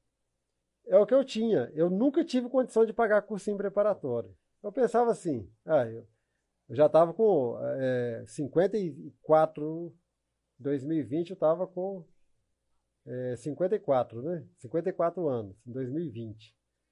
Aí eu, qualquer que vai investir, vai investir no pessoal mais jovem. Isso é normal, sem problema nenhum para mim, isso aí não, né? Eu, eu que estava fora da, da, do tempo, né? Tipo assim, o pessoal fala assim, o pessoal de 50 anos está indo aqui. Você fez assim, ó, você saiu. Você saiu da fila do pessoal e foi para outro canto. Para procurar novos. É, você, você fala assim, você é, fala ponto fora da curva, né? Que sai, tá aí todo mundo para um lado, eu saí fora. Então, assim, é, eu fui fazendo com o que eu tinha. Eu tinha o material que eu fui juntando ao longo do tempo. E também agora a internet estava mais. Então, com a- com a- no- nesse concurso de Mais 2018, acessível, né? Esse de 2018 barra de 2019, já aparecia muita coisa. O, pessoal, o próprio pessoal de cursinho, eles deixavam muitas aulas gratuitas lá, É, eu pegava hoje já aquilo lá. tem, até quando a gente vai estudar, tem muitos. Sim, é, aquelas lives que eles sites. fazem lá, né? Tem uma professora de português boa demais da conta, lá do Rio de Janeiro. Ela fazia as lives lá, fazendo correção de, de questões de Nessa de época prova lá. surgiu muita live, né? Sim, Com eu, vários. todo, quem queria eu aproveitava aprender. todos que eu podia, dessas aí. Então, assim, o cenário completamente desfavorável. Né? Capacidade de investimento abaixo de zero, né? Muito pelo contrário. Então, nós perdeu uma assinatura, de nada. Não, não, eu fiz assinatura, eu consegui fazer. É, é, a gente- não, não, de cursinho não, nenhuma. De cursinho nenhuma. Foi de uma plataforma de questões. Na época do. Não, QB não, QB é, plata- é cursinho também, né? Eu fiz o que? Concursos. Ah, tem concurso. né? É. Aí eu fiz, eu fiz ela é, na época do, de novembro lá, é Black Friday, né? Tem lá. E depois eu descobri plataforma de questões, que eu nem sabia que tinha. Aí eu assinei. Gratuita. Eu assinei uma plataforma de questões também. Para fazer. Ah, é, de simulado, desculpa. Eu, eu, eu assinei a de questões do que concurso. E foi através desse aí que eu fiquei, acabei ficando conhecido. Do Caveira. Do Projeto Caveira. E agora é. Do Projeto Caveira. Projeto Caveira. Projeto Caveira, quando ele pediu depoimento lá, eu, eu, eu pedi- Falei pro meu menino lá, falei, escreve, faz assim. Eu fui digitando, ele foi assim, eu tava com a, com a caixa de lanche nas costas. para entregar lanche. Aí eu fui falei com ela, vai, escreve isso, ó, vai, vai. Eu fui, eu fui falando, né? Ele foi digitando lá e tal, pronto, manda. Porque estava me mandando, eles estavam me mandando mensagem direto lá, querendo depoimento. Isso porque o senhor já tinha passado. É, eu já tinha passado. Então, eu quero que o senhor conte para nós, que tá todo mundo, né? Acho então, aí, aí quando saiu, quando saiu a... O resultado, isso em qual ano? Não, isso foi agora, já foi 2021. É, assim, o primeiro contato, o senhor fez a prova lá no domingão... Não, aí foi o seguinte, aí foi o seguinte, é, eu fui me preparando, né? Teve um adiamento, a prova foi, era para ser em março, foi acontecer em maio. Devido à pandemia. É. E o que, que, eu fazia? Onde que eu ia, o pessoal pergunta, mas você estudava? Onde que eu ia, eu sempre tinha material. E isso com quantos anos? Seu... 55. 55, gente. 55. Meio de uma pandemia, todo mundo cabisbaixo, devendo, devendo sem dinheiro, família grande, todo família mundo grande, casa. todo mundo dentro de casa. Onde que eu ia? Eu saía para vender. Eu sempre tinha Levava o material também, numa sempre folga ali na outra. É, aí eu parava lá, folheava lá e tal. Eu parava na rua, lá no centro lá de Patinga, na avenida principal lá, colocava uma banquinha lá improvisada lá, improvisada. Colocava lá. Se você ver lá, se você for lá no, no meu Instagram, lá na, na, na, coisa, lá tem uma Já foto deixa o lá, arroba aí, vai lá pro pessoal, é seu Ronildo. É, arroba Ronildo APPRF. É, mas se for lá, vai ter uma foto lá que eu tô com a moto, essa mesma moto. Que o senhor viajou. É, a moto que o senhor é. viajava é. para. Tem ela lá com, cheia de caixa, com os negócios lá, tá todo lá. Cheguei lá, eu saía com ela. Aí eu chegava lá, colocava lá na, na a banquinha lá, né? Colocava a banquinha lá, montava a banca lá, ficava na avenida lá. E com a apostila. Quando não era, quando não tinha, quando eu estava fazendo alguma coisa, por exemplo, eu estava de consertar um carro lá, alguma coisa, né, alguma coisinha que tinha que consertar, eu colocava o fone no ouvido. Eu ia correr, fone no ouvido, sempre ouvindo aula. Eu sempre ouvia era aula, aula que eu já tinha assistido já e tal. Eu ia dormir com fone no ouvido. Olha aí, meu povo, você. Eu, é, é todo tempo, é todo tempo. E também, ó, aproveita para assistir essa entrevista no Spotify, né? Ah, quando você está ali trabalhando, fazendo qualquer atividade, coloca aí o fone de ouvido e vai se inspirar na história de seu Ronildo. Essa aula aí de vida, de inspiração. Mas onde que qualquer coisa, eu, eu já levantava fone no ouvido. Eu, eu sempre gostei de fazer café, né, e tal, preparar os negócios lá, fone no ouvido. Aí eu saía deslocando, fone, fone no ouvido. Ouvir. Chegava no local, aí apostila tudo lá. O pessoal chegava, olhava lá e tal, né? Feira, né? Eu trabalhava na feira de domingo para vender os produtos lá na feira lá. Sempre levávamos a apostila. Tava lá, parava lá, o pessoal ia lá, olhava lá, comprava, não comprava, saía, eu pegava a apostila e ia ler. E aí, aí, todo. aí 2021 o senhor fez, mas em, aqui em Marabá, aqui no Pará ou não? Não, não, eu fiz, é porque esse concurso agora foi nacional. Aí o senhor fez em... Fiz lá em Belo Horizonte. Pertinho, né? É, 220 quilômetros, lá da onde eu moro. E aí fez... Aí eu fiz a prova. Quando eu fiz a prova, eu achei muito estranho. Você achou fácil? É porque é o seguinte, cara, não tem dessa de achar a prova fácil. Quando você acha a prova fácil... Fácil, você tá... Tem alguma coisa errada, cara. Todo mundo que chega fala assim, ah, eu achei a prova fácil. Eu já penso assim, se deu mal. Exatamente. E aí, e aí, esse que foi o problema. Porque eu achei a prova fácil. E a prova não foi fácil. E eu pensei, me dei mal. Né? Aí, quando terminou, a, e eu, foi a prova mais rápida que eu já fiz até hoje. Foi a prova mais rápida. Eu, assim, foi disparado. Seu Ronildo, o senhor quer beber? Beba uma aguinha, seu Ronildo. Seu Ronildo já falou demais. Ele vai beber essa aguinha para contar para nós. Eu e o editor vai colocar aquela música, né? Com aquela Champions lá quando vence. Que ele vai contar agora, você que esperou até agora, de quando foi a hora. Foi o que, seu Ronildo? 20 anos? Tô certa? Na verdade, 19. 19, porque 2002 foi 21. para 2002 até 2021, né? Então, 19 anos, pessoal, seu Ronildo. Não desistiu e agora vê a vitória. Já bebeu aguinha, seu Ronildo? Já quer mais? Não, não, tá bom. Então agora conta para nós aí, como é que foi. É, então, assim, quando eu fiz a prova, eu, eu fui fazendo, assim, é, eu tinha uma, uma estratégia, né? Sempre tem, você tem que ter estratégia para você fazer prova. Você tem que ter estratégia para estudar e estratégia para você fazer prova também. E aí eu comecei a fazer a prova, assim, é, já foi uma novidade, porque lá no, você fez lá, nos simulados lá, vinha português e tal, tinha uma sequência, e a última da, do primeiro bloco era língua estrangeira. Quando chegou a prova, língua estrangeira veio primeiro. Então você costumou fazer simulados lá, com lá, de repente eu me deparei com a língua estrangeira. Um amigo meu entrou em pânico.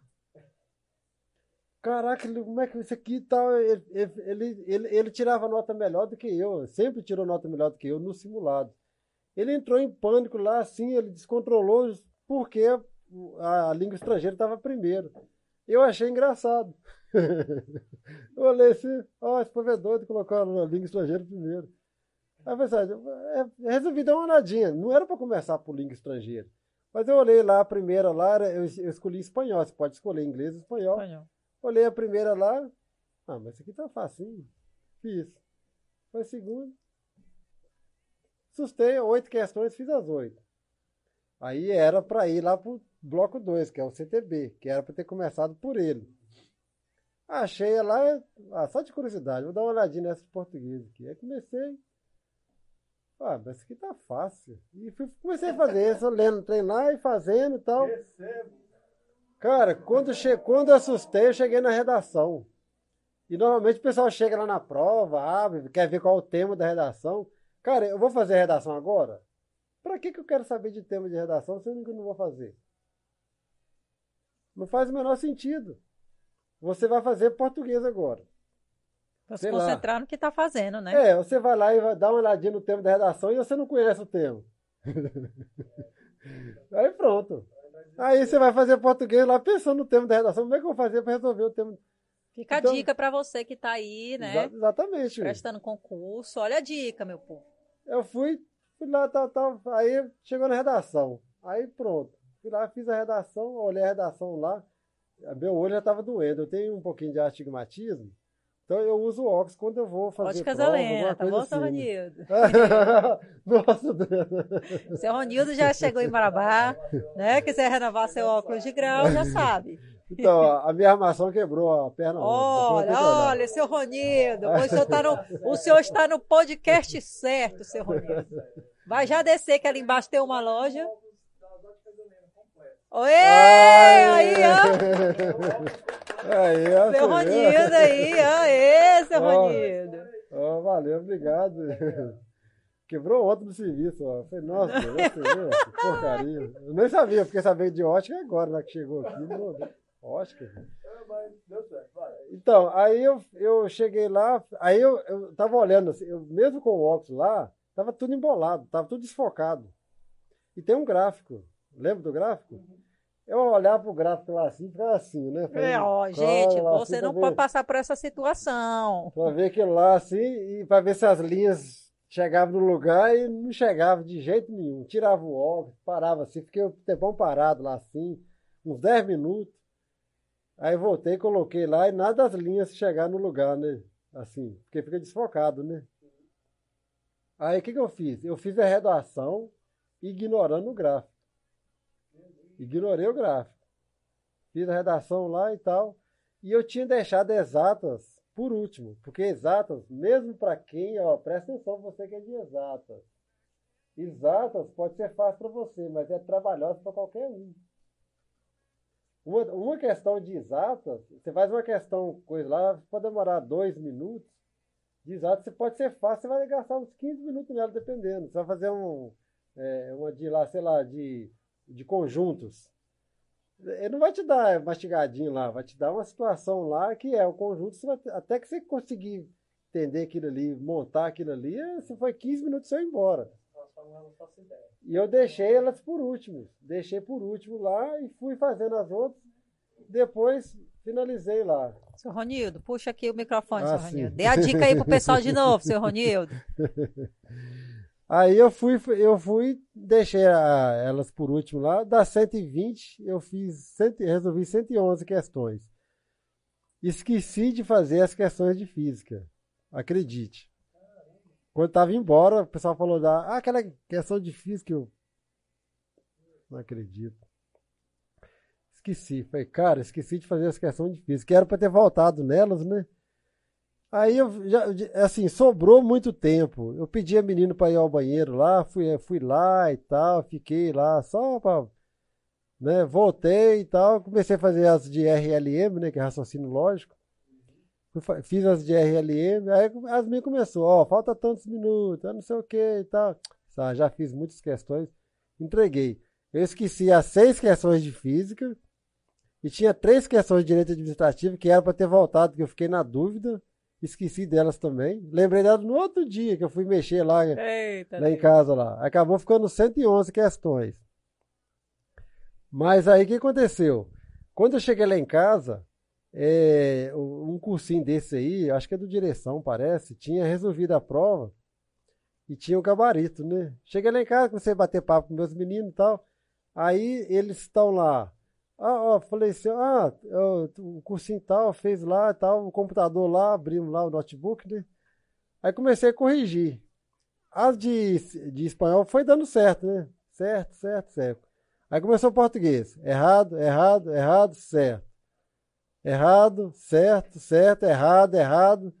Aí meu menino foi, colocou assim, é, afastou assim, ô pai, deixa isso aí, você tá cansado.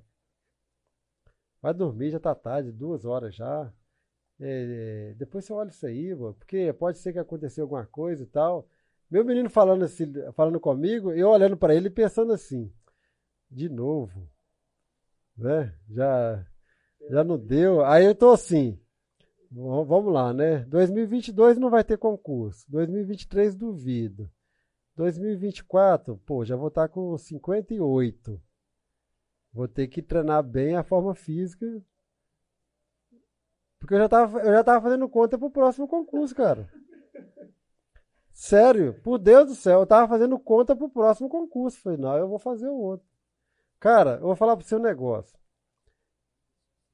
Assim, é, de sã consciência, assim, nunca, nunca, mas nem teve momento algum que veio assim, desistir. Nunca. Só tinha uma coisa que me tirava do concurso. Primeiro lugar, a morte. Segundo lugar, desenvolver uma condição incapacitante. Só. Só isso. Tinha que acontecer qualquer uma dessas duas coisas. Fora disso aí, não ia desistir. Não, não ia, de jeito nenhum. Eu não ia jogar toalha. Não ia. Eu sou daquele cara que se entrei no ringue, vai ter que sair lá nocauteado, porque. Seu Ronildo é persistente, meu povo. Vocês estão vendo aí, né? Jogar a toalha sem chance. Então eu fiquei fazendo essa conta. No outro dia, aí de manhã cedo, levantei, fui lá no Ceasa comprar material, comprar produtos, né, para revender, que estava vendendo produto na rua. E tal, comprei, cheguei em casa, ajeitei os produtos lá em casa e tal, tal, tal. A prova lá em cima da mesa, uma mesinha lá. Aí peguei a prova, comecei a folhear a prova e tal, ali. Aí fui ver, cara, que a prova ela tem vários modelos. Lembra das frases? E eu fiz correção com o modelo errado. É, que tinha as frases, né? Acho que era, tinha uns 10 modelos lá, cada um tinha uma frase lá. A prova é a mesma. Por exemplo, a minha questão 1, 1 a sua pode ser a terceira, mas, mas tem ela lá. Entendi. Entendeu? Entendi. E Nossa, eu fiz correção com o gabarito errado. errado. Aí quando peguei o gabarito certo, Aí eu fui corrigindo, corrigindo. A minha até comecei a tremer. Falei assim, não, será possível? Aí fui fazendo. Aí, aí eu olhei de um, do, do direção, depois eu olhei do, da folha dirigida. E pelo direção, por exemplo, eu não tinha errado nenhuma questão de português. Tinha errado uma de redação, manual de redação, né, de correspondências oficiais. O que aconteceu? Quando saiu o gabarito preliminar, eu fui fazendo a correção. Eu corrigi aquele gabarito, acho que umas três, quatro vezes. Eu não estava acreditando. Eu falei, será possível? 82 no gabarito preliminar. No, no, ao contrário de 2004, 2004 eu perdi muito ponto, né? Nesse 2021, de 82, fui para 87 pontos.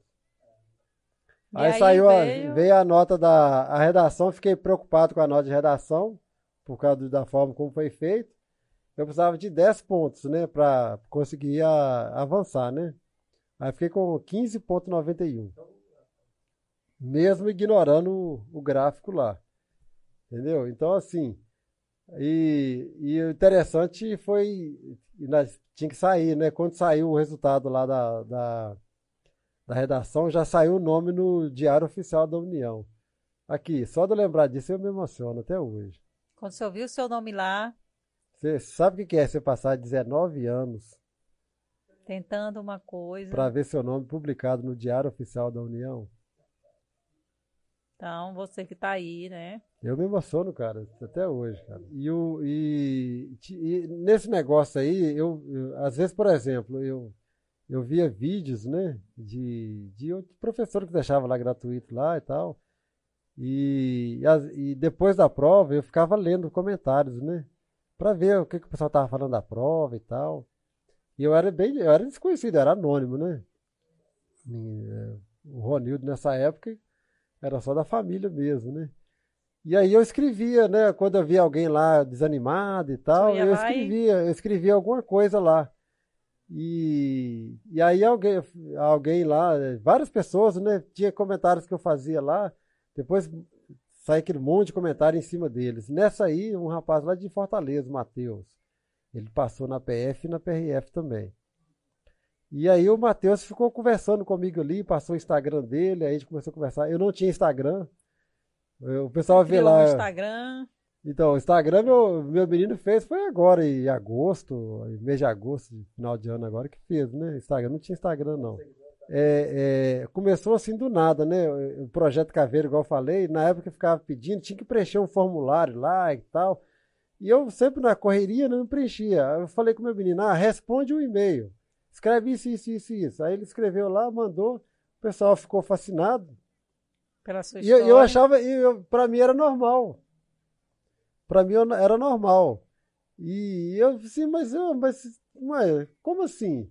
Cara, cara, é sensacional essa história e tal. Eu falei, não, mas minha história é normal. Ué. Não, mas é uma história sensacional, seu Rony. Você, com tanta coisa achava... que o senhor contou hoje aqui pra gente, não ter desistido. Né? Eu falo isso mesmo por experiência. Ah, hoje está tão assim, né? A gente vê as pessoas tão imediatistas. É, o problema é esse. O pessoal né? muito preocupado com o tempo. E a gente, às vezes, acaba desistindo. A gente estava até numa, numa entrevista falando sobre alimentação saudável e transformação de corpo que é um processo, né? Não é uma coisa rápida. E a, a, o nosso convidado, né, até o Rodrigo estava compartilhando que as pessoas elas se frustram demais, porque elas acham que numa semana não vai. e não vai. E assim, o senhor levou 19 anos com tanta dificuldade, uma família para sustentar, problema de saúde, né, financeiro e não desistiu. Eu acho que, eu acho, sabe uma coisa que falta? Eu acho que falta a pessoa sonhar mais e pessoas como o senhor para inspirar. Essas pessoas que te, lhe procuram no Instagram que eles seguem, são, eles buscam um incentivo. Busca. Eu sim, eu tento responder o máximo que eu posso. Eu não respondo. Uma motivação. Eu não respondo só com um joinha, um coraçãozinho, né? Eu vejo lá, quando a pessoa faz um elogio lá, né, tal, é, mas é, sempre eu respondo. Eu, eu prefiro responder pouco, mas responder realmente a pessoa ali. Eu, eu falo que falta demais essa questão de sonhar, né? Então o pessoal falava esse negócio da idade, eu falo assim que, cara, o sonho não envelhece. Envelhece é quem para de sonhar, no meu ponto de vista é esse. Né? Uma vez eu falei né, com, com o pessoal lá é, que o homem só envelhece quando ele para de sonhar. Se você está sonhando, você pode, se você está sonhando, você, você pode tá ter vivo, ideia né? Eu já ouvi falar você pode isso. ter ideia, você, você pode ter, sonhar, você... você pode ter a idade que for, cara. Você está vivo. Agora você tem 30 anos, você não sonha com nada, você não, você não tem perspectiva de nada, você é um número. Você é uma estatística. Sabe uma coisa que eu sempre falei com meus filhos? Meus filhos, presta atenção numa coisa. Assim, seja mais um, não seja mais um na multidão, seja um entre a multidão. Fica a dica aí, pessoal, que está assistindo. Porque é, e outra coisa que eu falo com eles é o seguinte: olha, você não vai ser diferente fazendo o que todo mundo faz. Você quer ser diferente? Faça diferente. Então, assim, não tem fórmula mágica. Tem é, é vontade, tem é sonhar, tem é que querer. Tem que ter disciplina, tem que se. Ah, e outra coisa, aí eu não tenho disciplina. Desenvolva, pô. Ninguém nasce com disciplina, não. Ué. É uma opção, ué. Eu quero ser disciplinado. O que, é que eu tenho que fazer para ser disciplinado? Ninguém nasce, todo mundo quando nasce, nasce zero, não tem nada. As coisas vão aparecendo depois, virtude, defeito, aparece depois, é, com o tempo. Então, virtude, é, é, coisa errada não precisa de ninguém ensinar. Já reparou, né? Mas quando, quando, você vai fazer as coisas, as coisas certas, as coisas boas, você tem que parar, peraí. Você tem que fazer juízo de valor, você tem que fazer um monte de coisa. Não é fácil fazer as coisas certas. Não é, não é fácil. Eu nunca disse que é fácil. Mas não é impossível. Né? Não é impossível. Mas tem que querer. O, a, eu tenho um sonho. Ah, é? Beleza. Agora, o quão disposto está. Tá, você, qual a disposição que você tem para lutar por isso, para trabalhar com isso aí? Porque o, o, o tempo é fator determinante. O tempo não funciona igual para todo mundo. Né? Eu levei esse tempo? Levei. Né? Ah, mas é muito tempo. Eu não quero levar esse tempo. Não precisa. Você não precisa levar esse tempo. Hoje está muito mais eh, direcionado, está né? Tá muito mais fácil, as coisas melhoraram bastante. Né? E assim, e, e, uh, cada um tem uma, uma pegada, cada um tem um time, né? tem um tempo. Né? Então, como é que você vai descobrir isso? Ignorando o tempo fazendo o seu melhor, investindo. O, o, tempo vai, vai te dizer a hora que você está preparado. Né? Eu não tenho controle do tempo. Não tem que me preocupar com ele. O que, que eu posso fazer? Qual é a minha parte? É, é, dedicação, é disciplina, é foco, é arregaçar as mangas e trabalhar. Trabalhar com vontade. Sem medo de, de, de ser feliz. Porque o dia que isso acontecer, vocês não têm noção o quanto que isso é, é prazeroso. Uma e outra coisa, né? outra coisa também, né? Diz que Deus, eu aprendi de um jeito, né, mais difícil aquele aquele velho ditado que o pessoal fala, né? Que Deus é, é Deus é, como é que é? é não, não, a questão do, do é, é do, do, do, das tortas lá. Deus, Deus, escreve, Deus escreve certo por linhas, linhas tortas. É, por linhas tortas. É, fugiu aqui. Deus escreve certo por linhas tortas. Eu aprendi isso aí. Por quê? Eu demorei esse tempo? Demorei. Cara, você falou uma coisa comigo no, trajeto que várias pessoas já me disseram. Várias.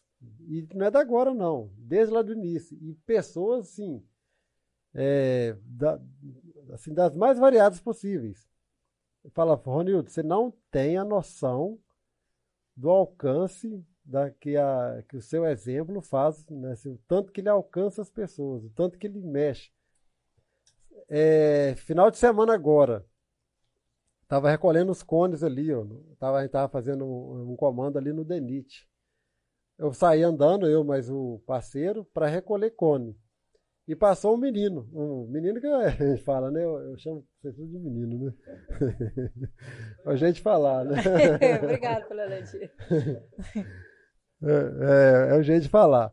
Mas passou um jovem lá, né? Passou lá, ele olhou, ele, olhou, ele passou, olhou para mim assim, então, ele regalou o olho. Cara, você é o vovô da PRF. eu ri demais. Ai, meu Deus. Eu falei assim, eu falei assim, é, é, pode ser. Ele falou, cara, você, nossa Deus, cara, eu tô emocionado de. Falei, que isso, rapaz? Não, é tranquilo, só. Nossa Deus. Eu sou lá dos 52 bis, ele falando, né? É o batalhão que tem ali.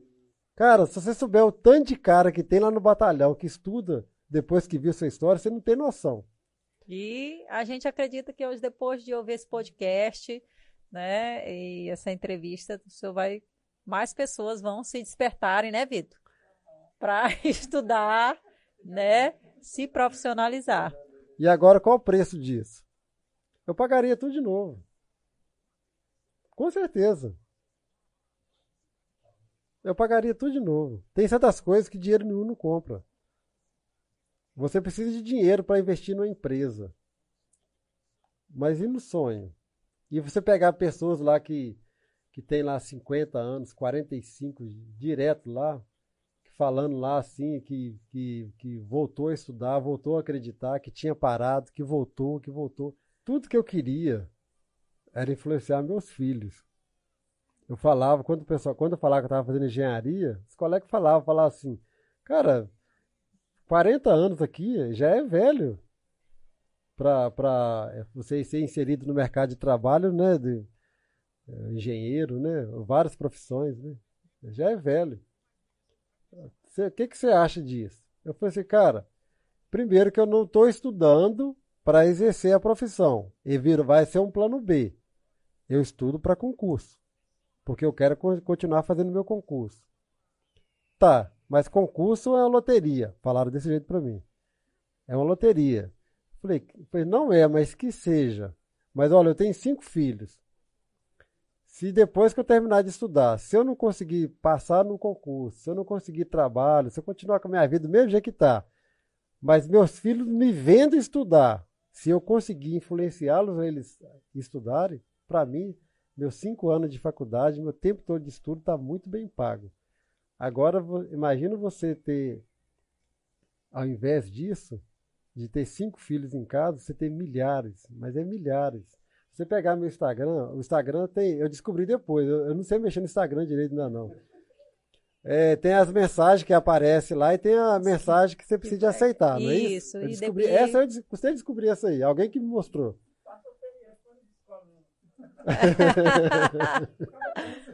é, não, mas eu descobri até, foi até, foi até um, um PRF, né? Um PRF São tá, as, as mensagens lá, ocultas, né? é, mensagens ocultas. A gente tem que ir lá. Ele que me mostrou lá. Ou se você pegar meu, meu Instagram ali, se você começar a rolar aquilo ali, essa mensagem, cara, você vai, você vai terminar a noite, você vai começar o dia da manhã, você não vai chegar no final dela. É muita gente, é muito mesmo. Eu, assim, eu vou tentar responder, só que é o seguinte, cara lá manda lá, boa tarde, sou Ronildo e tal, parabéns, não sei o que lá e tal, é, me inspiro no senhor e tal, tem muito isso. Aí eu vou lá e respondo lá. É, muito obrigado, meu amigo. É, que Deus te abençoe sempre e tal. Cara, daqui a pouco eu vou olhar que mesmo cara, ele já me mandou mais nove mensagens. Aí como que chega no fim? Não chega. Não chega. E eu... É, é entendeu assim, que não é maldade. Não, não é maldade, Gente, seu não. Ronildo está na, entrando, se adentrando neste mundo de influencer, né? Porque ele já é influencer, né? Então, pouco a pouco, se ele não te respondeu ainda, né, seu Ronildo? É, vai, seu pode Ronildo, esperar ele que vai. vai te responder. Vai, então, hoje, hoje mesmo eu respondi. Continua se inspirando no seu... Eu, e, e, detalhe, né? Eu, é, tem o negócio do, do, como é que fala lá, do, do story, né? Dos stories lá. É, normalmente o que, que eu faço? A pessoa às vezes tira uma foto comigo e publica no story e tá lá, adicionar a sua história. Quando eu movimento, eu movimento desse jeito, que eu acho, é só eu vou lá e adiciono. Olha aí, Vitor, já fica ligado que nós vamos encher os stories no dia da, da entrevista do seu Ronilson, tá? Várias fotos e, e, e, tudo mais, divulgação é da entrevista. É. Ele vai lhe dar umas dicas, a gente vai gravar um monte de stories ainda aqui para postar lá no seu Instagram. O dia, que, o dia que eu fui fazer, eu, tinha, fui com a, com a amiga minha, com a, com a Rebeca, aí eu queria escrever alguma coisa lá e, e eu mesmo publicar. Eu escrevi lá, sei lá, uma frase pequena, coisa curta lá. Acho que eu fiquei umas três horas lá para descobrir as letrinhas lá, formato das letras, a cor, mexer lá, ir para cima, e ela queria que fosse lá para cima, tá vindo lá para baixo, e Gente, isso com 38.500 seguidores, né? Seu Ronice. E quando esse homem aprender a mexer mesmo nos stories, fazer rios, interação lá para vocês, uma enquete, né? Vai para os 100, muito fácil. Assim como um dia aquele policial que ele abordou, né? Que ele tratou de uma forma tão educada, despertou, né? Um sonho que já estava, né? Que o senhor já tinha. A sua história vai despertar eu acredito, né? Já tem despertado. Olha esse menino aqui emocionado, né? Muitas e muitas pessoas inspirar e falar que a gente vai marcar outro podcast que no próximo a gente vai só falar sobre a vida, a rotina, como é. Que não deu para falar, né? Não deu para falar porque a gente tem um tempo, né? E mas a gente vai convidar. Quero que a gente, né? Tá, tá já tá, gra... já tá marcado. que é onde a gente vai conversar só sobre como é, né? A, a, a vida, o dia a dia. em Marabá, como é que é a terra de Marabá. E antes de encerrar, mais uma vez agradecendo, né? Você é uma celebridade, Ah, ter aceitado o nosso convite. Tá aqui um mimo das óticas Helena, tá bom? Oh, que chique. Ganhou né? também um óculos de grau completo. Nossa, Olha, Deus. seu né? Ronildo, vê lá. Nossa, O Deus. senhor dá close lá quando o pessoal for. Oh, aqui, nossa, Deus. Posso falar uma verdade? Pode. Cara, o- eu uso óculos assim, mas aqueles é. Aqueles de proteção. Ah, o. F, F, é. Aquele que o pessoal usa pra fazer solda. De soldar. Aquele mais esportivo. É material de segurança. Ah, tá. O senhor o senhor usa em serviço. em- É. Agora você vê, rapaz, aqui. Nossa, Ah, o Jesus. senhor usava o de segurança no serviço. né? É. Agora o senhor vai usar HR Prime das óticas? Helena. Pode, dá o close aí, evita, dá o vou ter que close. tirar aqui. Tire aí, dá o close aí, porque o senhor vai dar close agora nas rodovias de Marabá. Agora vai estar aí, ó. Olha. Aê! Olha Tira só, foto, tira Vitinho. foto, Vitor. Pra- Tira Ah. foto pro seu Ranildo postar lá no Instagram dele. Nossa, Deus. olha Aê! Agora pronto. Rapaz, A, a- a fama vem, já Ó, vem mais do que já tá. Nunca me, esse sen- óculos. nunca me senti. Agora eu tô começando a me sentir celebridade. Agora que esse óculos aqui. E olha que ainda tem tempo. Ainda tem um óculos de grau, Nossa. tá? Jesus. Todo completo pelas óticas Helena. Rapaz, rapaz. Viu, Thiago? Tu vai ajeitar o óculos do seu Ronildo. Seu Ronildo, muito obrigada. Vamos te esperar na próxima pra gente comentar o seu, contar pra gente como é que é essa, es- essa experiência aí nas, nas rodovias, né? Eu quero, a gente quer lhe receber aqui Com novamente. certeza vai ser um Espero que o senhor prazer. aceite o convite. Não, lógico, com Tá? certeza. Muito obrigada. O senhor quer dar algum recado especial para quem está nos assistindo, Com certeza. É, ouvindo? eu queria agradecer, né, primeiramente a Deus, sempre, por, é, por ter me dado uma- essa missão, né? Talvez ela estava traçada bem lá atrás, né? A gente não sabe, né? Os caminhos de Deus é perfeito. É, o tempo dele também. Eu nunca tive essa preocupação. Eu só queria que as coisas acontecessem do jeito certo. E, e a- toda vez que quando você tenta cruzar essa linha do tempo, quando você tenta, tenta fazer isso, normalmente as coisas costumam não dar muito certo, né? É claro que isso aí não serve de motivo para a pessoa ficar acomodada, para ele, ah, tal, não, não é da vontade de Deus, não consegui. Às vezes não é- não naquela hora, naquele momento, né? Tem coisas que meus filhos me pediram num, num determinado momento que eu fui dar para eles cinco anos depois, não por falta na época de condições, mas é ele que não tinha Não condições tinha o de re- preparo, não tinha o estava preparado para receber aquilo. né? ainda. Então eu sempre falo o seguinte, que Deus é pai. E um pai, ele quer fazer o melhor para o filho. Ele quer dar o melhor para o filho. Todo mundo que é pai aqui sabe disso. E às vezes, é, às vezes o pai não vai atender o filho no momento que o filho quer. Por, por essas questões mesmo. Né? Então a gente tem a, precisa aprender a entender isso, não cruzar os braços e trabalhar esperando que as coisas né, vão, é, vão acontecer porque você está trabalhando. Lá em- na roça eu aprendi o ditado, né? É que é, tem coisas que, que, você, que você não consegue é, é, é, controlar, né? Que a oportunidade, às vezes, ela aparece no momento mais inesperado. Fala que a oportunidade é como um cavalo encilhado. É, aparece uma vez só. Cavalo encilhado é o cavalo todo é, ajeitadinho, já com arreio, né? Você vê cavalo passando no pelo, né? Mas ele todo seladinho para você, só chegar e montar nele, é muito difícil, né? Então, às vezes, a oportunidade acontece isso. Mas quando ela aparecer, você tem que estar preparado. Como é que você faz isso? É, o tempo todo você tem que estar se preparando.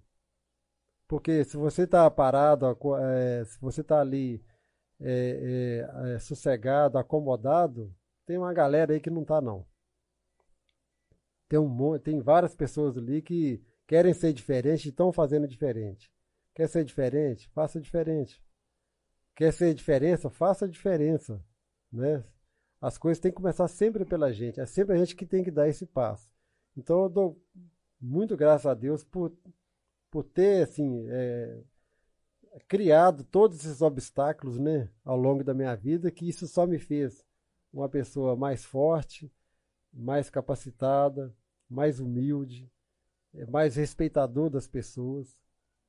E através disso, hoje eu tenho uma sensação que só quem passa por ela sabe, que é a, que é a sensação de uma pessoa que, que é vitoriosa. Porque ele conseguiu o que ele queria. Eu só queria ser PRF.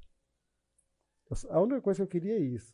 Já, é, falar, vamos fazer isso. Cara, eu quero ser PRF.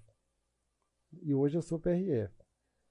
E mais do que isso, Deus me deu essa oportunidade de estar tá podendo influenciar né, tantas pessoas a também ser PRFs. Não só ser PRFs, porque sempre que eu falo com as pessoas, eu falo, lute pelo seu sonho. Qual que é o seu sonho? Não precisa ser, você pode ser, se o seu sonho é ser um policial penal, vai lutar por ele. Né? Se, é, é ser empreendedor, a mesma coisa, né? Você vai buscar, vai fazer, vai dar o melhor de si para você conquistar aquilo ali. E não tem dinheiro nenhum que pague essa sensação. É muito bom. É muito bom mesmo. E agradecer a vocês, né? Por estar me dando essa oportunidade aqui, né? De é, outra coisa, né? Que eu sempre falei, assim, que através dessas dificuldades, eu conheci tantas pessoas. E eu, eu, nesse período aqui, eu nunca tive, assim, uma pessoa para falar assim, hum, esse cara ali, sei lá. Todas as pessoas que eu conheci depois disso aí, pessoas maravilhosas. Assim como vocês aqui. Aí, seu Ronildo. Muito feliz ver. Obrigada, seu Ronildo. Obrigada. Honrado. Gente. Emocionado, é, assim como o Tiago também. É com muita emoção. A sempre é minha. que nós vamos ter que terminar esse episódio, né, Tiago? Então, gente, até a próxima.